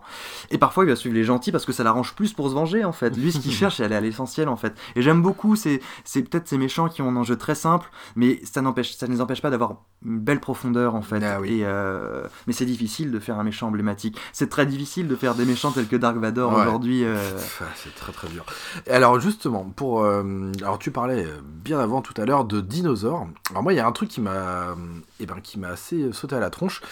C'est que moi j'ai un film référent qui est posé à une date donnée. euh, pour moi du, du cinéma d'horreur, c'est The Thing, The Thing de John ouais, Carpenter. ouais, ouais. Alors, c'est un. Il a... J'ai beaucoup de mal à lui trouver des défauts à ce film, à force de le regarder. Je, je- Voilà. J'essaye de trouver la faille et tout, mais j'y arrive pas. Et il y a eu un truc. Alors là, on est à la limite du remake, de l'hommage. Il y a eu une suite qui est parue il y a quelques temps. Et euh, moi j'ai trouvé le traitement très intéressant parce que il raconte ce qui se passe avec l'autre équipe. L'équipe norvégienne, ouais. L'équipe norvégienne. bêtises. Le traitement est très bon. Moi j'ai trouvé le scénario vraiment bon, ça raccorde, il y a des trucs. Et là par contre, il y a un truc qui fait chier, c'est l'image de synthèse, elle est vraiment immonde, elle est dégueulasse. Le film il est sorti pourtant il y a pas longtemps, t'as l'impression que ça a pris 10 ans dans la tronche. Et comme quoi quand tu regardes l'original de John Carpenter, putain mais ça vieillit pas les effets Ouais, spéciaux. c'est- C'est assez dingue. hein. Ça, Ouais, ça fait vraiment organique à l'écran. Bah regarde le premier Alien, hein. Ah c'est ouais, pareil, hein, purée, ça ne c'est vieillit fou. pas. hein. Et là, ça fait très lisse. T'as l'impression que l'action est vraiment très loin. Tu, ça, ça a aucun impact. Et, euh, et ouais, franchement, et comme tu dis, euh, au fil des ans, euh, l'image de synthèse, enfin, ça, ça- ça vieillit vraiment mal. Euh, là, on est allé vraiment à la frontière en- avec la lancée de, de ce sujet là, de The Thing. On, on est vraiment entre l'hommage ou la- le remake. C'est très étrange. Mais c'est normal que ce soit étrange parce que le, le film, quand il a été. ils ont fait une demande de production pour le faire, c'était vu comme un remake. Ah. C'était le projet de base. C'était vraiment ça le, le matériau de base. C'est on veut refaire le film de Carpenter. D'accord. Et de fil en aiguille, euh, le réalisateur s'est débiné. Fait, je n'arriverai jamais à, euh, à recréer euh, l'étincelle du premier. Ah ouais. Je préfère faire un préquel. Voilà, et du coup, c'est normal, le film est dans une espèce de, de vie juridique, Oui, tu ouais, vois. c'est- Euh, clairement, on sent les intentions du remake. Ouais. Euh, et en même temps, c'est un préquel. Et, euh, et oui, il y, a- il y a tout ce truc de. On réutilise pas la même technologie en plus. Ouais. Euh, Ça, ça et du coup, ça, ça, il est pas mauvais en soi. Ah il non, est vraiment non, pas mauvais. Ah non, mais il est tape- vraiment bon en plus. je Il trouve. tape complètement à côté, Mais ouais. je trouve. Mais ouais. Euh, vous le verrez, vous vous ferez un avis, mais il y a toute une fin de film. Ah vous voyez, il y a- il y a une, moi j'ai besoin d'un de mystère dans le film. Je ne veux pas qu'on me donne. euh, Là, tout expliqué, hein. Voilà, ça ne sert à rien. J'ai- une imagination. Je suis capable de, de- de me créer un univers sans qu'on me donne toutes les pièces pour que je, le- je le raccorde. Et clairement, la fin de ce film, vous en dites trop en fait. Vous en dites trop. Et, et du coup, quand on vous en dit trop, qu'est-ce qui se passe? Le mythe s'effondre. Mais ouais. Voilà. Voilà, alors c'est vrai que bon, The Thing, c'est très particulier, là, c'est, ce, ce film euh, relativement récent. Après, il y a du bon remake. Il y a du bon remake. Alors, on en avait parlé dans l'épisode 11, et ben c'est L'Armée des Morts. Alors, Oui. c'était qui à l'époque? C'était Snyder? Snyder, ouais. bah, Snyder. C'est pas un manche Qui était un- du coup un remake du film euh, Zombie, Zombie. de Romero. Voilà. Là, euh, là c'est pareil, c'est très très bon. C'est un traitement un peu différent du zombie, plus de plus bestial, un peu euh, meute. Voilà, Ouais. je, je parlais d'effets de meute à un moment, on les voit comme des animaux, je trouve ça très intéressant. On a un peu le, le, le squelette, il est là en fait. Le découlement du film, il, il est là, il est semblable à l'original. Et il y a un traitement différent que j'ai trouvé très intéressant. Un peu Mm. plus punchy, euh, plus stylé. Moi, je, vraiment bien. Ça se, franchement, c'est son. L'armée des morts et zombies, euh, même si c'est du remake, et ben en fait, c'est- vraiment lié. et voilà, Mais il y a le c'est- même, c'est- C'est du euh, bon, hein. Ils ont gardé le message. Ouais, de la société de consommation, en fait, Ouais. on le voit, on le comprend, ouais. Mm, mm. et ça n'empêche pas de faire une histoire complètement différente avec d'autres personnages, Mm, mm. parce qu'en plus, le zombie de Romero fait partie d'une trilogie, quadrilogie pour Oui. certains du zombie, avec l'évolution, etc., face à l'échec de la de, de l'homme. Oui, oui, oui. Et euh, c'est vrai que ça, ça- ça pose une question vachement intéressante. C'est, on parlait tout à l'heure, par exemple, prenons un film de Stephen King. Euh, Stephen King a fait un bouquin, on en a fait un film. On parle d'une adaptation. Le remake d'un film, quelque part, c'est l'adaptation de l'adaptation. Ouais, c'est vrai. C'est vrai. Et du coup, pour reprendre le, le film de Snyder, je le trouve très bon parce que euh, c'est une adaptation du film. C'est un remake, Oui. mais il adapte et il le fait très intelligemment en fait. Il le met, il le modernise, il garde l'idée de, de base. Alors c'est beaucoup plus action et aussi beaucoup plus horreur. Mm. Et c'est avec les, les- des vrais moyens, parce qu'il y en avait, bon, si Zombie, il en avait plus quand même. Mais c'est avec des, des grosses productions, en l'occurrence. Ouais, là, là, le, cinéma de zombie, le cinéma de genre n'a- avait déjà fait sa place dans, le, dans le paysage euh, cinématographique. Bah ouais. Et là, ça me permet de rebondir sur, euh, sur du zombie encore, sur, sur Georges Romero. Euh, on avait parlé dans l'épisode 11 justement de, euh, de, de ses travaux, hein, de Georges Romero, de, du zombie. Hein, Enfin, voilà, le- La Nuit des Morts Vivants, zombie, tout ça. Et c'est vrai que je t'avais dit à, à l'époque, du coup, j'avais pas trop trop aimé le, le dernier. Tu sais, le, enfin, le, le Jour des Morts Vivants. Ouais, ouais. Voilà. Alors du coup, eh ben, je l'ai revu. Voilà. Et mon avis euh, finalement est plus nuancé. Hmm. Ouais, je trouve quand même très intéressant. Il, y a- il y a- il aborde des thèmes, euh, si, si. Je trouve en fait qu'il il a une bonne finalité dans ce qu'il propose. Ouais, Ouais. j'ai bien aimé. Puis, Si, si. bah, tu vois, même là, dans l'écriture des personnages, qu'au final, personne n'est vraiment méchant dans, cette- ce oui. truc-là. Mm, mm. Il y a vraiment l'idée que certains sont des anarchistes en fait. Donc Oui. on revient sur le truc du punk Ouais. que moi j'aime bien, etc. Parce qu'au final, les punks, c'est quoi? Bah, ce sont les zombies en fait, ouais. tu vois. J'aime, j'adore moi ce traitement du vieux cinéma, genre les punks sont les méchants parce qu'ils n'écoutent pas les ordres, parce qu'ils sont différents. Ouais, moi c'est un, un de mes favoris, euh, bah, parce que ouais, j'aime beaucoup l'idée de enferme, euh, bah, c'est un huis clos en plus, hein, enferme des des des comment des euh, des humains dans un dans un bunker dans lequel ils peuvent pas sortir et t'inquiète qu'ils vont devenir fous quoi. Et puis Mm. du coup ils sont obligés de se faire des cachotteries parce que oui. il y a vraiment des enjeux. Ah, pourquoi il a un privilège et pas moi hein. A- il apporte beaucoup de choses, pas autant que Zombie sur son idée de critique, Oui, mais euh, moi je le trouve quand même Ouais. très très bon. Ouais. c'est vrai. Et du coup, bah, les humains, euh, en fait, c'est un peu les animaux qu'on va voir aux zoos, quoi, puisqu'ils sont cloisonnés dans cette. Dans Ouais, ouais, c'est vrai, hein, C'est un vrai, retournement de situation euh, très intéressant. Ouais. Après, il y a les remakes faciles. Alors, les remakes Marvel, évidemment. Des Spider-Man, il y en a à la pelle Michel. Moi, euh, mes Spider-Man référents, quoique j'ai changé un peu d'avis depuis, c'était les Spider-Man de Sam Raimi, qui pour Mhm. moi avait fait le tour avec Tobey Maguire. Bon, on aime, on n'aime pas. Moi, j'aime bien quand il fait son Brian Molko dans Spider-Man 3.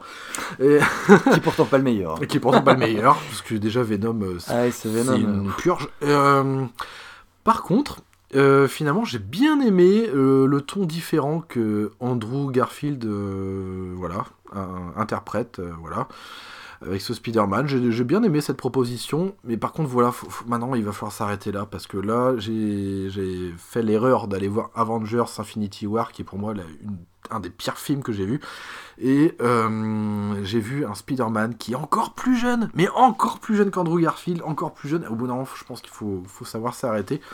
Et le problème, c'est que là, on arrive avec euh, le dernier film des Avengers. À l'heure où on arrive, où on enregistre cette émission, il y a le dernier, je crois, qui est sorti. Endgame, ouais. Endgame. Ouais, ouais. Euh, donc c'est un soulagement pour moi, mais une crainte pour l'avenir.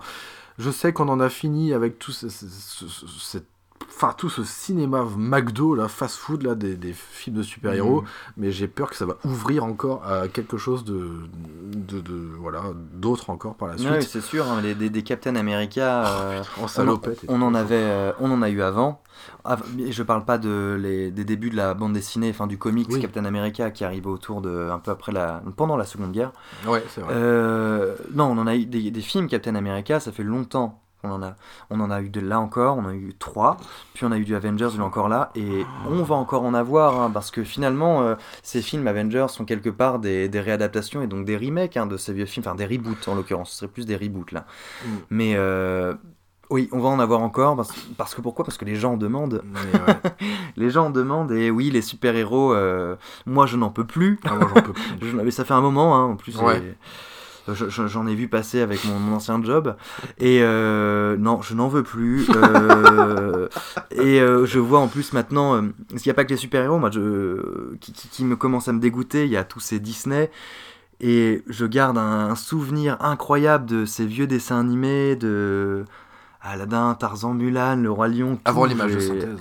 et là, je vois qu'ils sont en train d'en faire des live action films. Je Ouais. Oh mon dieu Le prochain Aladdin est réalisé par. euh, comment il s'appelle euh, Martin Scorsese, Non Non, non, non C'est lui qui avait fait. euh, comment. celui qui fait tout péter là. Ah mince C'est pas Guy Ritchie? Si, si, je crois Ah, que ouais. c'est Guy Ritchie. Ouais, Ah là là là. Et puis il y a le Roi Lion, je crois, cet été là. ouais, ouais. ouais, ouais, ouais. En, euh, en live, euh, enfin je sais pas ce que c'est comme formule. Mais c'est-à-dire qu'entre le prochain Aladdin qui arrive là avec euh, Will Smith en génie et le, le Ala 2 avec Kev Adams, mon cœur balance entre le, le plus dégueulasse, hein, franchement. Et puis au milieu de tout ça, il y a Sonic qui débarque avec. Oh la vache.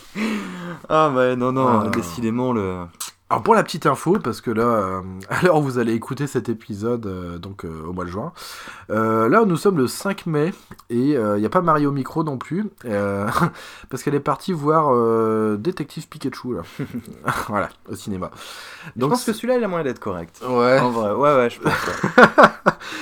ouais. Donc voilà, les super-héros, on n'a pas fini d'en bouffer. Alors si vous voulez voir un film de super-héros, et ben regardez un film français qui s'appelle Le Vieux Fusil. Ça, c'est du super-héros pour moi. moi, les super-héros, j'ai jamais aimé. Ce que j'aime, moi, c'est les humains qui vont devenir des héros à force de d'en d'en bouffer, d'en prendre dans la gueule. C'est des anti-héros qui vont, voilà. Alors là, je sais plus le vieux fusil, ça fait un moment que je pas vu. Je sais plus si c'est Philippe Noiret qui joue dedans ou Michel Serrault, mais pour moi, c'est un des meilleurs films de super-héros parce que c'est le gars, il va lutter contre les Allemands parce qu'ils ont dé- décimé sa famille, il va se venger. Il va pas y aller de main morte et franchement, il vous prend en trip. Ça, c'est du film de super-héros. Mm. Là, tous ces, ces, ces, ces mémerdes d'Avengers et tout, c'est arrivé, mais tellement risible. Je veux dire, on n'a pas besoin d'enfiler un collant pour être un héros. Voilà, il y en a. Je pense qu'au bout d'un moment, il faut comprendre qu'il faut s'arrêter, et c'est pour ça que j'aime bien Deadpool. J'aime bien ce que propose cet acteur, que j'ai du mal à avoir tous les noms en tête. Ryan Euh, Reynolds. Ryan Reynolds, voilà, parce qu'il en joue. Il sait que c'est ridicule et il en joue. C'est pour ça que ça, je crois que c'est le rare film que j'arrive à regarder. Ouais, il, a, il a Deadpool. une bonne place, hein, il a de la chance d'avoir ce rôle. hein, Ouais. qu'en plus, il se fout de sa propre gueule. Oui, en euh, plus, ouais, non, mais il sait que si on veut faire des films de super-héros maintenant et qu'il faut garder une salopette, euh, voilà, bah c'est ça qu'il faut faire, je pense. Moi, voilà, c'est des super-héros. Pour moi, ça a plus leur place comme euh, Joel dans The Last of Us. Voilà, les héros ordinaires, en fait. voilà, ouais. qui Mm. deviennent tout simplement des voilà des, des super-héros, peut-être pas avec leurs faits et gestes. Mais là, je pense que c'est l'overdose quoi avec les super-héros. Et comme tu dis, c'est des adaptations d'adaptations, c'est des remakes de reboot, de reboot, de remake. Oh, trouve que le, le truc servi, le plat servi, il est vraiment euh, froid, mais vraiment très froid pour le Mm. coup. C'est donc voilà, alors la question, euh, la question en fait, je, euh, pense que euh, la, réponse aussi elle est là. On peut faire des, bons remakes en respectant le matériau d'origine et en proposant quelque chose de nouveau. Et, voilà, bah, l'armée des morts de Jack Snyder, voilà, et c'est là. Après, il faut faire vraiment très attention quand le film est très ancré dans une époque. On, je parle, nota- euh, on parle notamment de Paul Verhoeven avec Robocop. Comme tu dis, l'identité des punks, Ouais, ouais. tout ça, faut faire très attention. Encore plus quand il y a vraiment une identité derrière, quel- quelqu'un de fort, une forte personnalité comme Arnold Schwarzenegger. C'est très très chaud de passer après. Regardez Predators, c'est vraiment de la grosse merde. Euh, voilà, faut faire gaffe quand même. Quand quand il y a des acteurs quand même d'époque de- des années Ouais. 80, faut faire, voilà, faut faire attention. Euh, après, il y a quelque chose que je vais être un peu plus nuancé là-dessus. Il y a des, personnalités quand même emblématiques d'une époque, des années 80 notamment, comme Sigourney Weaver, qui fait une petite passade dans Avatar, et ben je trouve ça... Il y a un petit truc. Ça, hum, je sais pas. Moi, je suis content de, la, de, de voir son petit rôle dans Ah bah ensuite, le, le, comment, le fait qu'une personnalité réapparaisse dans d'autres films, euh, heureusement, plus que même si on la connaît principalement pour Alien, elle ne se définit pas que Non, par, euh, non, non. par ce genre de rôle. euh. Mais pour moi, pour nuancer ce que tu disais par rapport au remake, je dirais, ouais, je suis d'accord avec toi Ouais. complètement, mais en même temps, je me dis, mais peut-être euh, laissez-le là où il est, lui. Hein. Ouais, Enfin, je veux vrai. dire, euh, moi, je. mes- autre chose. un de mes films favoris, c'est Jaws, Les Dents de la Mer, et j'espère qu'ils ne feront jamais de remake. Parce que ils peuvent faire tout plein d'autres films de requins vachement cool. Hein. euh, Ouais. Il y en a en plus qui sont Ouais. sortis. euh. Bon, il y a la, la presque comédie parodie popcorn de Meg, enfin en Mm. eau trouble Ah en oui. français. J'ai passé un bon moment. Ça révolutionne pas du tout. euh, C'est du Fast and Furious avec Mais un il est bon dans ce qu'il hein. propose. Ouais, ouais, Tout c'est. simplement. Et il y en a d'autres plus indés, plus en catimini, genre. Euh, euh, il n'a pas de traduction française, je crois que c'est euh, 47 Meters Down, donc euh, Ah oui, d'accord. Oui. qui est, vraiment très chouette, qui ne respecte absolument pas la, la physique de la plongée, etc. Mais on s'en fout, on est là pour passer un bon moment en fait. Alors, si vous voulez des bons films de requins, parce que évidemment je suis fan, donc évidemment Les Dents de la Mer, 1 et 2, arrêtez-vous là, c'est tout. Ouais, Parce qu'après ça devient vraiment très craignos. oui. Pour la petite anecdote, dans le 4, vous pourrez même faire un arrêt sur image, vous verrez les rails qui tiennent le requin sous l'eau, quand même. Ouais, c'est mais- assez grotesque. Il y a un genre, euh, on s'en bu- on s'en bat les couilles quoi en fait. hein. Euh, Roy, euh, alors c'est qui? C'est Roy Schneider? Qui interprète euh, le, Ou le shérif, flic, ouais. le shérif, qui est déjà très très bon. Euh, bon voilà, après vous le verrez plus à- à- après Parti- le 2. Ouais, de partir du. Enfin, ouais, le Ouais. dernier c'est le 2 avec Le lui, 2, ouais. ouais. Euh, D'autres films de assez bons de films de requins, bah, il y a Peur Bleue qui propose quelque chose de différent, Il est un peu vieilli. hein. Qui a vieilli Il à cause des- vieilli, ouais. bah, des- euh, l'image de synthèse. voilà. Le problème, il est là encore. Il y a un traitement vraiment différent où on met les humains dans l'environnement des requins. Moi, j'ai trouvé ce traitement pas mal. Open Water, qui est plus du thriller, et The Reef, qui est intéressant aussi. Voilà. Mais ça n'égalera jamais, euh, évidemment, Jaws. Euh, voilà. Ouais, il y a, ensuite, il y en a d'autres euh, très décomplexés qui valent le détour parce que tout simplement, je trouve qu'il n'y a pas beaucoup de représentants, de dignes représentants Ouais. après les Dents de la Mer. Ah ouais, non, c'est Et euh, je pense ça. Alors, faudrait que je le revoie parce que pour le coup, peut-être que finalement, il est, il est pas si drôle que ça. Mais j'avais aimé le film très décomplexé qui s'appelait Shark 3D. Je ne l'ai pas vu en 3D. Hein, moi, je voulais juste voir des requins. Et le, le postulat est très simple. Des ados bien américains Ah oui. vont sur une île, une île euh, où euh, une île, bah évidemment forcément coupée du reste de la terre. Ah bah oui. C'est de l'eau douce tout autour, donc qui dit eau douce dit pas de requins. Mais justement, ils ont fait des expériences sur des requins, etc. Oh là là. Et ils sont capables d'aller en eau douce. Et c'est débile, mais très assumé en fait. Et pour le coup, euh, vous allez vous marrer parce que vous allez voir plein d'espèces de requins différentes. Et ils assument, c'est très assumé, c'est très drôle. Et je me souviens même de la fin. Euh, le générique, c'est une chanson des acteurs sur tout ce qui se passe dans le film. Enfin, c'est très assumé en Ah fait. C'est vraiment. euh, c'est un moment popcorn, on va pas se mentir. Vous allez pas beaucoup flipper devant. hein, euh, Et euh, je, pourrais, je pourrais en citer d'autres. Le premier Bah. Sharknado était, était plutôt réussi, Ouais, ouais. je pense. Ouais, il c'était pareil. hein, C'était tellement assumé que ça s'en sortirait presque de la dimension nanar en fait. Dans quelque chose d'assumé, on va parler d'un réalisateur français que j'aime beaucoup, Alexandre Aja, qui a proposé Piranha 3D, Ouais, oui, est- clairement, c'est clair. il qui est de réussite pour ce qu'il est, justement. Ouais, ouais, ouais. C'est un truc de fou. Ouais, c'est. C'est, voilà. Euh, alors quand quand euh, un film sort et qu'il est vraiment sur cette corde sensible entre le nanar Ouais. et le truc sérieux, voilà, c'est il y a très peu de monde qui arrive à faire ce genre de choses. Et puis c'est très drôle parce que lui, il avait dit qu'il voulait. euh, moi, je veux faire un film avec du sang et des nichons. Ouais. bon, bah très bien. Eh ben très bien. Eh Bon, ben, moi, la partie nichon, il y en a certaines, je trouve qu'elles sont euh, franchement dispensables. Mais ouais, c'est vrai qu'en termes de la, la partie hémoglobine, on se marre bien. Ouais, c'est rigolo. C'est rigolo. Après, il y a un autre film que j'ai beaucoup aimé. Qui est un remake d'ailleurs. hein. Ouais, ouais, qui est un Mm. remake, et ben voilà, on continue dans ce dossier. Euh, c'est. euh, alors, je sais plus comment ça s'appelle, c'est Zombieverse, les castors tueurs. C'est aussi, qu'il est euh, bien celui-là aussi. et il est excellent ce film, je vous le recommande, franchement. Il est d'une c'est- générosité Ah un peu comme la ah cabane ouais. dans les bois. ouais, mais- voilà. Ah, ça va dans ah les ouais, c'est c'est- génial. Dans la cabane dans les bois où vous retrouverez Sigourney Weaver d'ailleurs. Ah oui. Cabane dans les bois, un très bon film d'horreur réalisé. euh, alors attendez que je me plante pas. Je crois qu'il est réalisé par Joss Whedon. Euh, je crois qu'il a signé le scénario ou la production. C'est pas réellement lui qui Et c'est pas lui le réa- réalisateur Ouais, ouais. Donc ça, Mais il est derrière, il est Ouais. derrière et. Mais on euh, ressent tout de suite. Euh, Avec un Chris Hemsworth totalement décomplexé Ouais. avant son rôle de oui, Thor. exact, ouais. Euh, ouais. Même si le film est sorti après Thor, il avait été tourné avant. C'est bref, les, les aléas de la production qui prennent du C'est temps. pas lui qui saute d'un ravin en moto? Il dit tiens, on va sauter l'autre côté du ravin. Mais c'est les- pas de sa faute parce que l'idée était bonne. Ouais, mais Et, les motos euh, sautent pas, hein, en vrai. Mais non, c'est parce qu'il y a. Je pas de souvenir, mais il y a un autre détail qui apparaît qui fait qu'il peut pas sauter. en fait. oui, ouais, ouais. Mais, euh, mais ouais, enfin voilà.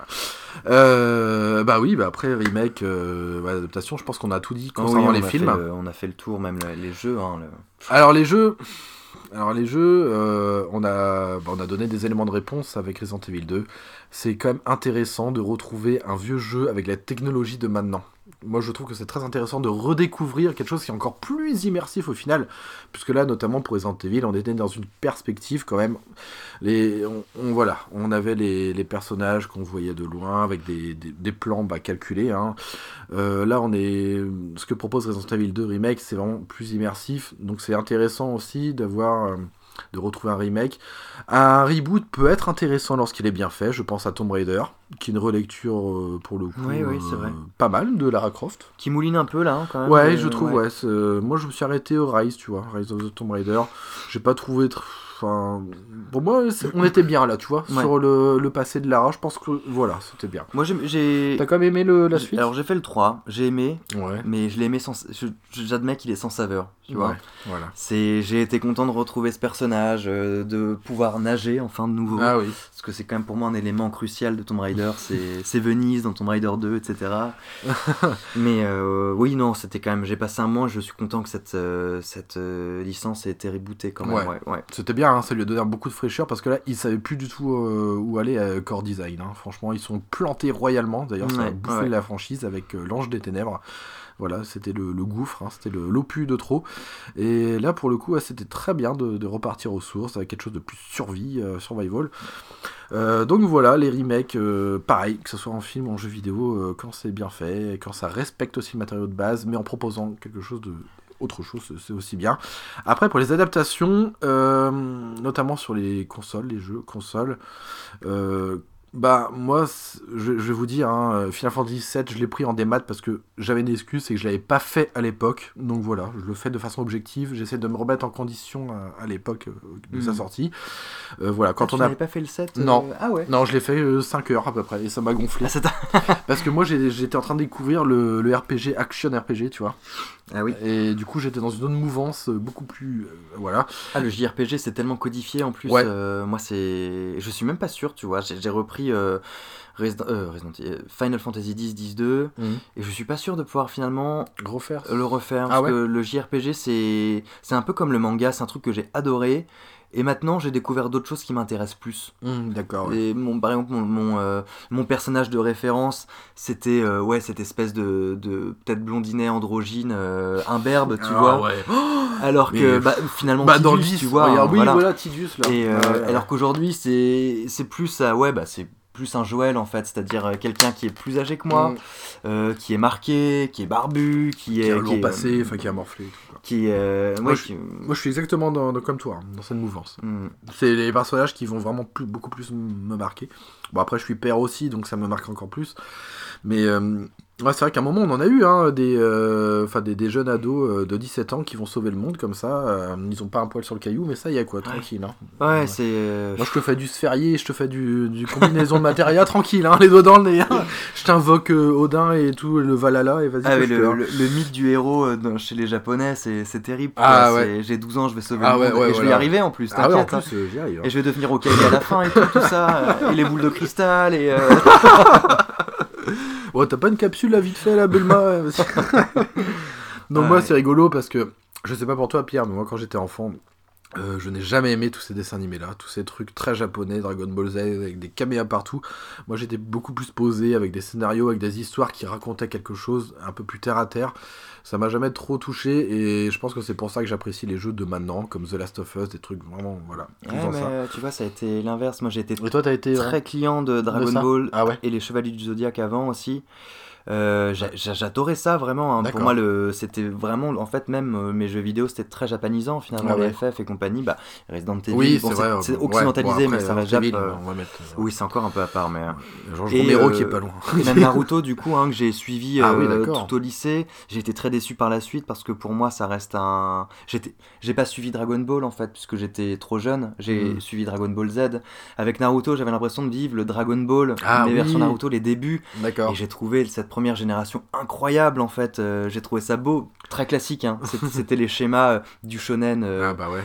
et vraiment euh, vraiment standard et du coup j'ai j'ai pu voir la suite qui était du coup le Dragon Ball Z de Naruto Shippuden Ah oui. c'était une purge Oh bon le début c'est ok mais bon on n'est pas là pour en parler et c'est à partir de là où j'ai décroché. Ah, j'ai découvert un peu les super héros un peu en retard Ah oui. mais j'ai très vite lâché le Marvel d'ici Ah ouais, et non, je suis venu sur des Spawn et compagnie euh, des héros plus indés euh, Image Comics du coup et puis assez vite du coup The Walking Dead est arrivé. Ah bah ouais. Ah, The Walking Dead. Et, euh, et ouais, du coup, les héros Marvel. Toi, tu- c'est marrant tu parles de Spawn. Parce que je crois que c'est un de mes héros préférés de chez Marvel. Spawn avec Ghost Rider. mais ce n'est pas euh, Marvel Euh, c'est pas, non, c'est DC Comics. Non, non ah non, c'est. euh, Image Comics ouais Ouais, euh, créé par euh, McFarlane, c'est ça Ouais, c'est Mm. ça. En fait, Image Comics, c'est des anciens de Marvel. Ah oui, d'accord. ouais. Parce que The Spawn, c'était euh, McFarlane, c'est lui qui a plus ou moins mis en place le Spider-Man noir. En fait, Ah le oui, côté sombre d'accord, de ouais. Spider-Man, Ah c'est à lui qu'on le doit. Et euh, bref, il- on lui a demandé euh, de, de moins de, que son Spider-Man noir soit moins noir. En fait. Ah ouais, d'accord. Et du coup, il a fait bon les gars, je me casse, vous me faites chier. et il a monté sa boîte seul avec d'anciens justement qui Ah ont oui. fait des, des petits travaux pour les DC, les machins. Ils ont eu du mal hein, à lancer Ah ouais. leur Image Comics. Mais D'accord. aujourd'hui, c'est la troisième maison euh, d'édition, je crois, de comics en, Ah, d'accord. aux États-Unis. D'accord, donc ouais, voilà. Moi, c'était mon affinité. Ce que j'avais en termes d'affinité auprès des super-héros à l'époque. Donc voilà, euh, Venom, Spawn et euh, Ghost Rider. Après, c'est rigolo parce que ça va être l'antithèse en fait, de, de ce que toi tu aimais. euh, au niveau de tout ce qui était japonais et ben moi ce que j'ai euh, aimé par exemple en termes de manga et ben c'était quelque chose qui avait une saveur occidentale par exemple bah, Ken le survivant qui faisait vraiment Mad Max pour le coup et euh, Akira, qui est un peu ouais. plus universal comme euh, problématique. Ouais, Akira est Quoi qu'il y a quelques japonais, parce y a quand même l'idée de la bombe hein, dedans, euh, qui Oui, est une thématique ouais, très importante. euh, avec Hiroshima. ouais. Et euh, donc voilà un peu. Euh, après les adaptations, bah, quand vous n'avez pas fait un jeu, euh, je reviens à- pour les jeux vidéo, bah, c'est toujours sympa de pouvoir, pour- de pouvoir y rejouer plus tard, avec peut-être un petit lissage, quelque chose. C'est d'ailleurs généralement leur premier argument, argument de Ouais. vente, surtout sur le remaster. Donc, Le remaster, c'est ni comme le reboot, ni comme le remake, c'est vraiment l'idée de. On reprend exactement le même jeu et on le lisse en fait. hein, simplement, on le retravaille, on l'optimise. On rajoute peut-être euh, quelques features en plus, genre euh, vous appuyez sur F3 et il y a la carte qui se lance, de Ouais, voilà. par Start, etc. quoi. exactement, ouais.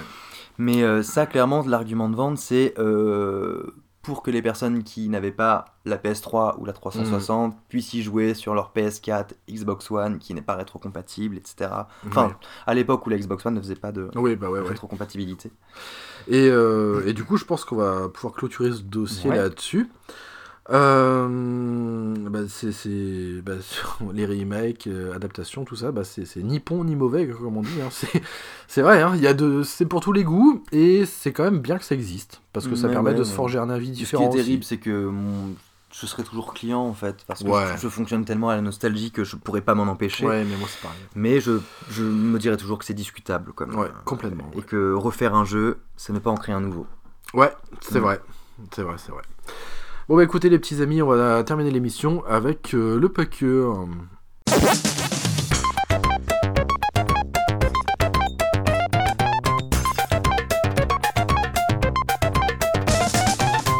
Le paqueux. euh, Alors, le paqueux, euh, bah, littérature de nouveau. Comme quoi, on aime bien mettre des bouquins en fin d'émission. Ça, c'est pour montrer qu'on est un peu intelligent sur les bords. On fait pas que mater des séries sur Netflix, etc. Alors, euh, un paqueux, parce que, euh, parce que comme ça, parce qu'on en avait parlé, mais on avait parlé de la série TV. Et là, on va plutôt parler de, du matériau d'origine, qui est le livre. On va parler du comic book The Walking Dead. Alors, Walking Dead, alors c'est c'est apparu en, en 2003 aux États-Unis, Mhm. si je me trompe pas. Euh, c'est un comic qui est arrivé en France en 2007. Euh, donc édité chez... euh, où est-ce que j'ai foutu ça? Je Euh, crois que c'est Delcourt. chez Delcourt, exactement. Ouais. Édité chez Delcourt à euh, 13-14 euros en moyenne le, le tome. C'est une série de, de livres voilà, qui est bah, qui, est- qui s'est très bien vendu, hein, qui continue encore à, se- à bien se vendre, qui a reçu de nombreuses di- distinctions en 2010, dont euh, le meilleur, euh, le prix de la meilleure série. Voilà. Alors c'est scénarisé par Robert Kirkman, qui a fait aussi d'autres ouvrages comme Invincible, je crois. Ouais. Qui maintenant a tout un univers de super-héros qu'il a créé euh, Ah d'accord. avec euh, les- l'équivalent des Avengers, d'Iron Ah ouais Man, de Captain America. Ouais, ouais, c'est un univers étendu. euh, moi, je suis principalement que Invincible. Mais ouais, ouais, il y a- il y, a de- il y a de tout en fait. Et ça détourne les, un peu les, les codes de super-héros. euh. Au final, ça les détourne et ça fait aussi euh, un peu pareil, hein, on va pas se mentir. et il y a certains tomes qui, euh, on va pas se mentir, qui se tournent un peu autour du trou de balle. hein. Trou de balle masqué, oh oui, oui. et c'est dessiné par Charlie Adler, mais ça a été dessiné pour le premier tome par euh, Tony Moore. Exact. Ouais. Et alors, c'est étrange parce que j'ai trouvé que Tony Moore mettait beaucoup plus de détails que Charlie Adler, qui a un trait plus, plus droit avec des Ouais. mâchoires un peu plus carrées, mais au final, ça correspond mieux à l'univers aussi. Oui, il avait une. euh, comment, euh, comment il- Tony, comment déjà? Euh, Tony Moore. Tony Moore, ouais. Il, Ouais. avait un, il a fait d'ailleurs euh, pendant un moment, les, il a continué de faire les couvertures Ah oui, c'est de vrai. The Walking Dead, ouais. Et euh, c'est vrai que moi ça m'a choqué. hein. Le passage du tome 1 au 2, Ah, c'est brut, hein. Waouh, c'est Ouais, dur, ouais. ouais, c'est un peu dur. Et, euh, et au final, assez vite, tu comprends ce Ouais. changement. Enfin, c'est- je crois que c'est pas lui qui a décidé de partir, hein, mais tu comprends le choix de Charlie Adler. Ouais. Parce qu'au final, euh, bah, Monsieur Moore dessinait quand même tous ses personnages euh, comme des super-héros, avec un menton, euh, un menton fesse bien carré, un grand front, euh, Mm. une belle gueule de, de, de Tony Stark Ouais. ou de, de Steve Rogers, ouais. C'est vrai. Il était plus en courbe que Charlie Adler, qui est là dans un peu dans, dans ce qu'on imagine dans euh, les comics américains, quoi, avec des mâchoires euh, carrées, avec des traits marqués, euh, très droits aussi. J'ai trouvé avec moins de détails évidemment que Tony Moore, mais comme tu Mhm. dis, on comprend. Ouais, j'ai, moi j'ai, j'ai beaucoup aimé. Il y avait quelque chose de beaucoup plus fluide, organique, je dirais même dans. D'accord. Dans ses- son dessin Adlar. euh, j'aimais bien cette idée qu'il y avait presque toujours le truc de, ils étaient en mouvement en permanence quand ils faisaient leur. euh, Oui, c'est vrai. quand- même quand ils parlaient, il y avait comme du coup une espèce d'urgence, alors que du Ouais. coup, euh, mort, c'était plus des. Ces persos étaient des poseurs en fait. Oui, c'est Voilà. vrai. Et euh, oui, donc voilà. Alors, euh, c'est conseillé pour un public adulte hein, quand même, The Walking Dead. Euh, alors, euh, je sais pas, Pierre saura plus me dire. Il y a eu plus de 30 volumes, c'est ça on est au 31 e tome là. Voilà, on est arrivé au 31e tome. Euh, donc voilà, donc moi j'ai suivi jusqu'au, je sais plus, 26-27. J'ai j'ai fait une pause là. Et, et ben voilà. Et ben quelle série, mes petits amis?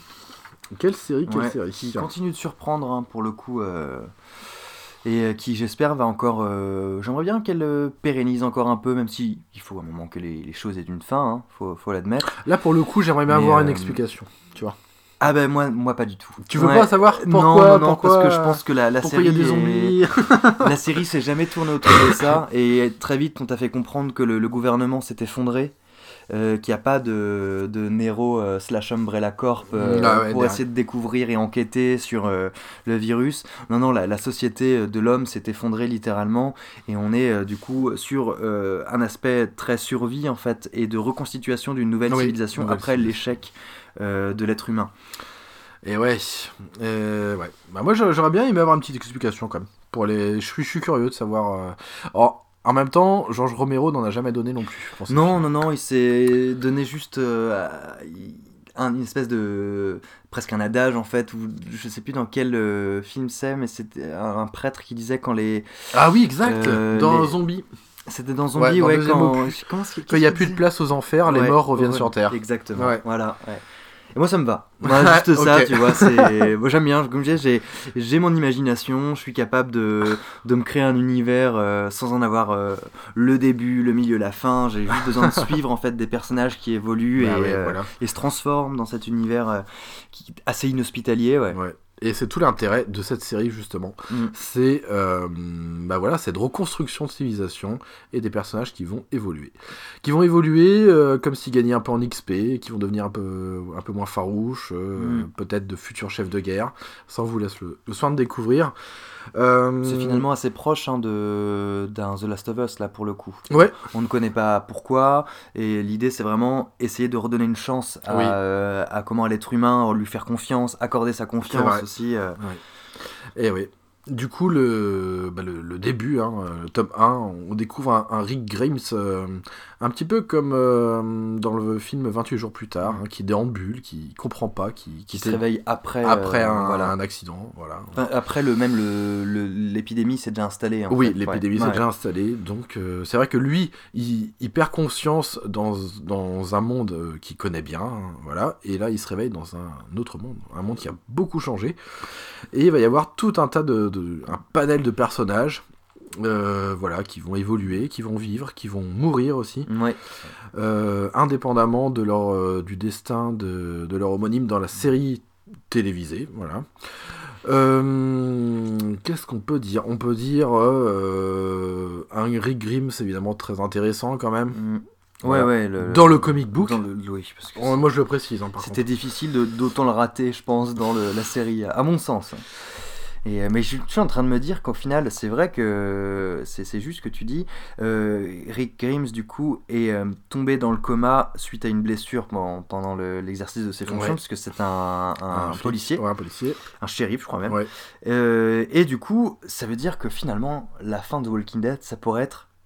Ce n'était qu'un rêve, Ouais. imagine. Ouais, Ce serait terrible. hein. Il y a- il y, a plein, plein de films, de séries euh, Qui qui, ne se finissent comme ça. pas. Et, ouais, euh, quand ils voilà. ont plus d'idées, on va dire bon, c'était un rêve. Allez, salut. Et il va se réveiller avec euh, simplement une petite blessure à l'hôpital. Alors évidemment, euh, si vous aimez la, la, la série télé, bah lisez vraiment le, le comic book parce que vous allez voir que les personnages, leur traitement, il est vraiment différent.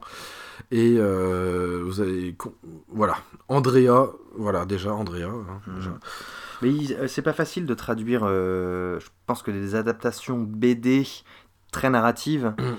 c'est assez compliqué à Je passer à, l'écran là où euh, on a l'habitude des, Très des peu de marge de Ah en ouais, fait. t'as- pas de euh, marge de manœuvre en plus Non, dans non, le traitement non. de ces personnages. Tout est déjà écrit pour eux. Et... Et puis euh, c'est quand même très différent de prendre son temps en lecture et prendre son temps à l'image. Ouais, C'est pas le même rythme Non, du tout. du et, tout. euh, et après, je sais pas combien de saisons, 8, 9 peut-être. ouais. Je crois qu'ils ont toujours pas compris cette règle assez fondamentale hein, Du rythme. du rythme. Oh, ouais. putain, c'est- mou. hein. C'est pas parce qu'on est des clodos dans un monde post-apo qu'il faut être, euh, faut être long et chiant. Hein. Parce que du coup, c'est rigolo, mais moi, quand je lis en fait The Walking Dead, je, je comprends le- qu'il y a quelques pages où il y a des interactions avec des personnages qui, qui permettent de, de comprendre les tenants aboutissants de, de- de chacun. Ça, ça, ça se con... Enfin voilà, c'est normal en bouquin, mais par contre à l'image, ça fait quand même grave chier. Mm. Et j'ai l'impression que des fois que le livre va beaucoup plus vite que la série dans les événements, parce que tout est beaucoup plus mieux, mieux mis en place. Euh, les personnages, je les trouve euh, enfin meilleurs aussi. euh. Pff, ouais, ouais, ouais, ouais, ouais. Après, bon, il y en a certains. Les traitements sont assez intéressants pour certains, des fois, en- dans, dans le film ou dans le livre. Mm. Voilà. Il y a quelques fulgurances aussi. quelques- Le personnage de, de Daryl, qui finalement euh, est un personnage plutôt cool hein, Ouais. dans ce- cet univers. euh, Oui. À défaut d'avoir des, des personnages ratés, ils, en ont, ils ont créé des Oui. exclusifs à la série qui sont très intéressants. Et, euh, sont surprenants, hein. Ouais, Par- ouais, Même par exemple Carole, tu vois, qui devient Ram Rambrol, Rambo Carole, hein, dans le- la série télé. oui, c'est vrai que son traitement est très différent Ouais. et du coup euh, assez intéressant. bah oui, pour le coup, ouais. Moi, j'ai. Bon, voilà. euh, An- Andrea, j'ai juré, j'ai pesté dans la série. ouais, ça bah, m'a énervé. Andrea. euh, Ça m'a énervé. Euh, ah ouais, non mais insupportable. Euh, Glenn, je le trouve assez juste dans la série et le livre au final. Euh, voilà. euh, pff, après, bon, ben c'est. enfin, c'est compliqué, comme tu dis, de- de- d'adapter euh, quelque chose de très littéraire euh, à l'écran. Euh, ou alors faut le faire vraiment différemment, je sais pas. Peut-être euh, est-ce une raison euh, de la création de Fear the Walking Dead, peut-être Ouais, ouais, que, je, je sais plus si on l'avait dit du coup dans, dans Bah, alors, 11, mais moi tu je conseillais, justement, par rapport Je, à The Walking Dead. je n'ai pas regardé, en plus je suis mauvais élève, je n'ai pas regardé, je crois, les deux dernières saisons. Et euh, en cherchant des informations sur la série, j'ai pu me, me hard spoiler, ça me pose pas spécialement de problème, et je ne vous le ferai pas. et je me dis, waouh la vache, euh, j'aimais cette série, euh, je l'aime toujours d'ailleurs, hein, c'est juste que je l'ai pas continué. Et c'est quand même une série qui a vraiment des balls, quoi. Ça, il continue à faire des trucs assez incroyables, aussi tranchés que dans le, le comics, je trouve. S'il y a bien un une série où aucun personnage n'est en sécurité, je pense que c'est vraiment celle-là. Fear Ah the ouais. Walking Dead, elle est vraiment surprenante, ouais. Les, les personnages sont bien campés, bien joués. J'ai vraiment, euh, j'ai vraiment pas beaucoup de choses à lui reprocher en fait. Si ça avait été en plus, dans, même pas dans l'univers de The Walking Dead, je pense que j'aurais apprécié parce que je la trouve euh, rondement menée. ouais. D'accord. On voyage bien, euh, les, les, comment, les personnages quand ils s'attachent à un lieu, il est différent à chaque fois. Mm.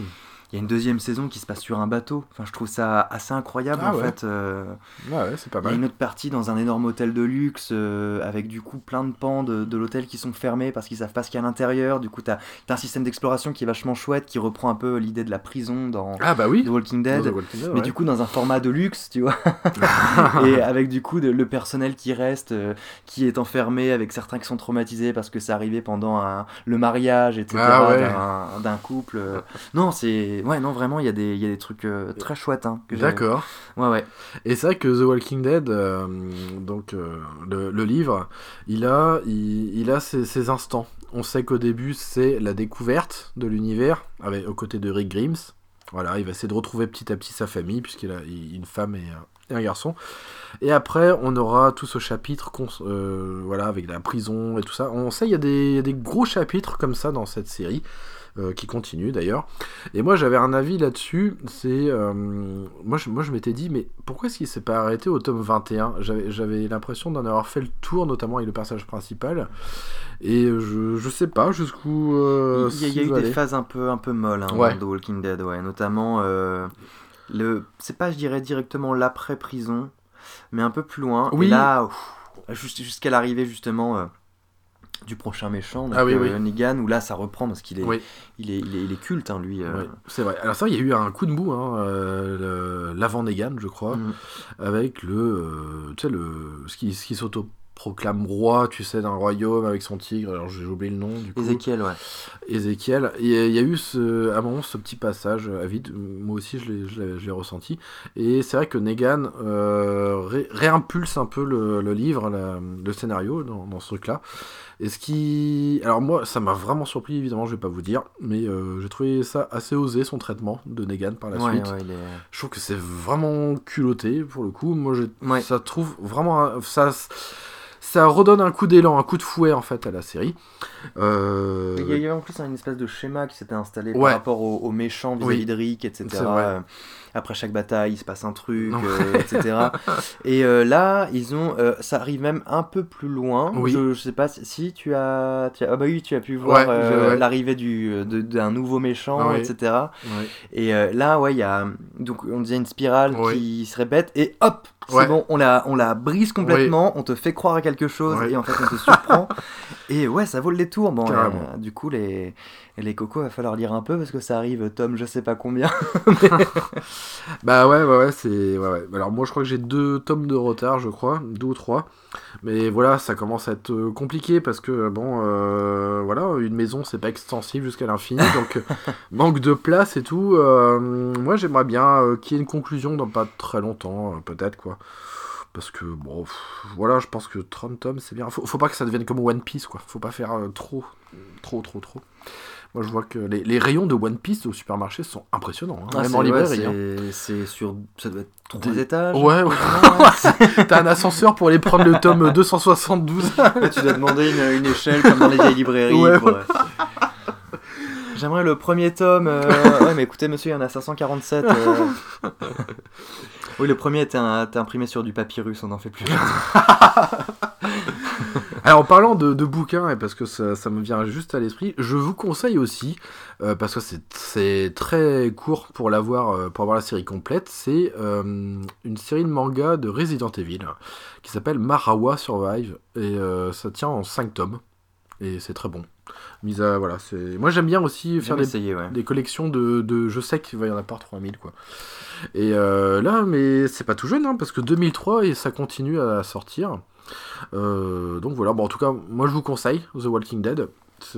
Voilà, et du coup, vous aurez peut-être un avis différent lorsque vous regarderez le- la série. Oui, de, de ce que j'ai vu, de ce que j'ai discuté, euh, la plupart des personnes qui ont commencé par le comics ont un peu de mal avec la série. Par contre, les personnes qui ont connu la série puis le comics, il n'y a pas de problème. Ouais. D'accord, et je pense que c'est arrivé la majorité maintenant avec tout, tout, tout ce qui est proposé partout. Euh, ça, ça a été sur Netflix aussi, il me semble, je crois. Ou OCS, enfin je sais oui, pas trop. je crois qu'il y a quelques, il y a des saisons de ouais. Walking Dead, ouais, dessus, ouais. D'accord. Mm. Donc voilà, euh, The Walking Dead, euh, bah, très bonne série, euh, très bon roman. voilà, voilà. Comics Books en noir Et et, de, blanc. de chouettes bouquins aussi. Mm. Parce qu'il y a des bouquins notamment sur euh, les origines du gouverneur. Sur, Ah, exact. euh, qui, moi j'ai vachement aimé, avec un joli rebondissement. Ah oui. Et sur un autre personnage euh, finalement très annexe de. The Walking Dead. Ah ouais, d'accord. un moment dans la prison. Qui donc le le- comics, hein, en- Ok. encore. Et finalement on va suivre son parcours jusqu'au moment où on arrive dans la prison avec elle et un peu après. D'accord. Je les ai pas tous lus. Euh, je saurais même plus vous dire lesquels exactement j'ai lu, mais j'ai dû en lire un ou deux sur ce personnage. Et ce qui est assez drôle, c'est que j'ai mis du temps avant de me rendre compte que c'était elle. euh, Ah ouais? C'est j'ai attends, euh, ces événements, je les ai lus, non Du coup, j'ai feuilleté, je me suis dit, attends, du coup, ça doit être elle. Du coup, c'était assez cool. D'accord. Et ben, bah voilà, bon, on vous recommande. Hein. Voilà. Oui, Voilà. ouais. On vous a déjà recommandé euh, Resident Evil 2 Remake et euh, The Walking Dead en, en comic book. Euh, voilà, et puis bah, Death Gone pour qui n'en veut hein, sur On Affect. bon, bah écoute, mon petit Pierre, on arrive, bah, comme avec l'émission précédente, à 2h30 d'émission. Donc on va terminer gentiment l'émission.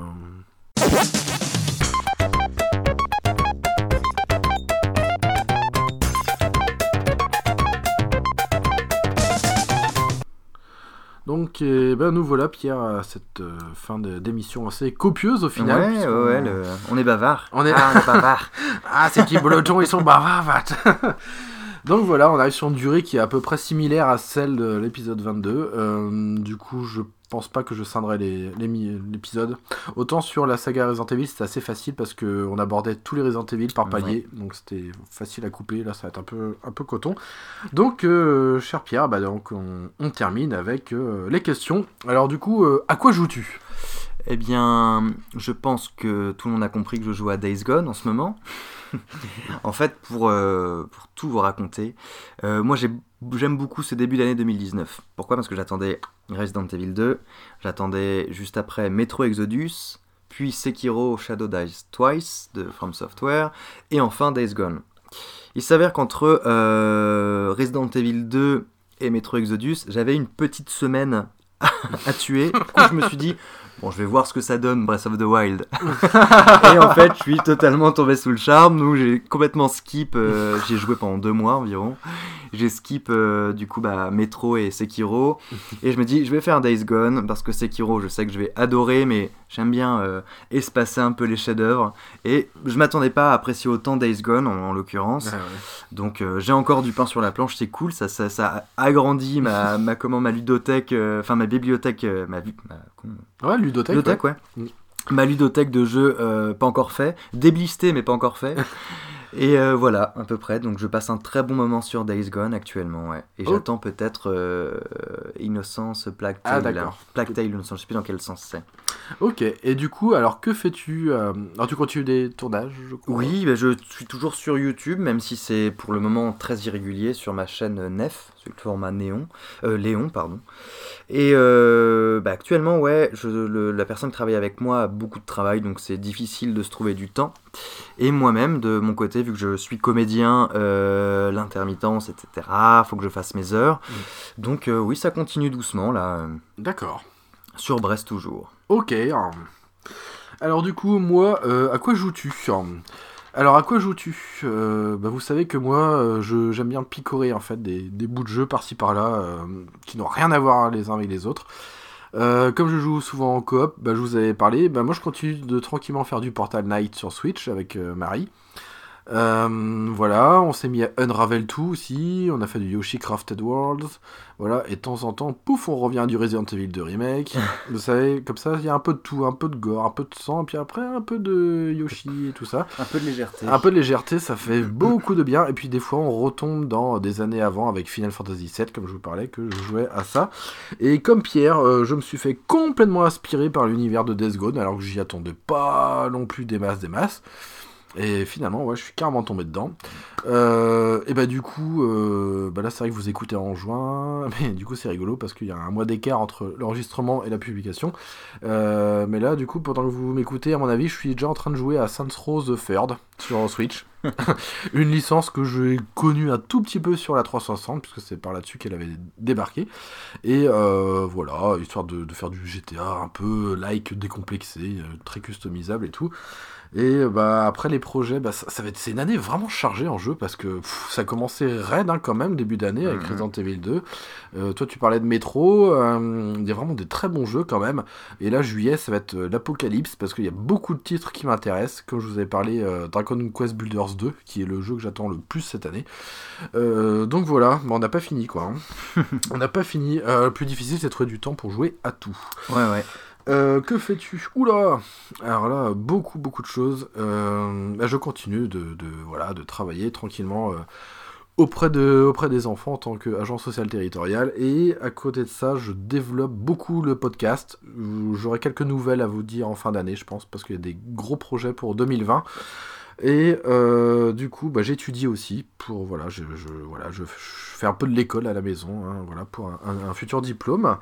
Euh, donc voilà, euh, grosso modo. euh, et bah écoute euh, Pierre, bah, ça a été encore un plaisir de t'avoir sur, Bah, sur cette plaisir émission. partagé. Voilà. Mhm. C'est encore une bien belle émission, euh, relativement intéressante, enfin pour nous. On a essayé de, des fois je sais pas trop quel angle euh, approcher. je voulais rester un peu évasif, surtout notamment de Death Gone pour les, la preview. Mais c'est vrai que quand, enfin voilà, on y a été aussi par, pas mal par l'affect. Oui, on s'est dit, on fait 10 minutes max. Ouais, on fait 10 minutes, on va la jouer serré, tranquille. Mais ouais, je pense que c'est voilà, c'est les, les premières heures qui voilà qui sont Mhm. joyeuses et bon, je pense que ça, ça, ça- voilà, vous, vous allez l'entendre. Bon, finalement, on fera une, une émission spéciale sur Days Gone. Ouais. Les fanboys. Ouais, le jeu surprenant qui nous a surpris et qui continue de nous Nous surprendre. surprendre. Complètement. Alors, mon cher Pierre, euh, où peut-on te retrouver euh, sur les internets Et bien sur euh, donc, euh, YouTube, sur la chaîne euh, NEF, NEF, sur le format Léon. D'accord. Ok, ok. hein. Bon, bah nous les petits amis, euh, c'est pareil. hein. Euh, L'émission, euh, maintenant, elle est partout. Elle est sur tous les réseaux sociaux. Facebook, Twitter et Instagram, voilà, récemment. Si vous voulez contacter l'émission, bah, il y a toujours aussi eh ben, le mail Game for You, le podcast gmail.com, tout en minuscule, hein, sinon vous bouscule. Et ben voilà les petits amis, et n'oubliez pas le Tipeee, c'est important, voilà, parce que ce podcast il est gratuit, hein, mais euh, vous savez que, bah voilà, il faut toujours de l'argent pour, euh, voilà, et euh, je bosse sur des contreparties pour les meilleurs tipeurs. Et ben c'est parti, voilà, puisque là à mon avis en, en juin j'espère qu'il fera beau, alors vous écouterez l'émission. Euh, bah, alors c'est assez rigolo parce que c'est paradoxal. Nous avons enregistré euh, Resident Evil 2 avec. euh, J'ai essayé de vous mettre une ambiance très euh, pluvieuse et tout hivernale, mais en fait il fait super beau Il fait très aujourd'hui. beau aujourd'hui, ouais. Il fait très beau, mais froid. Ouais. Et du coup, les, les zombies sont à la plage au Ouais. final aujourd'hui. bon allez les petits amis, eh ben, on vous dit à bientôt. euh. Allez, ciao Salut à tous.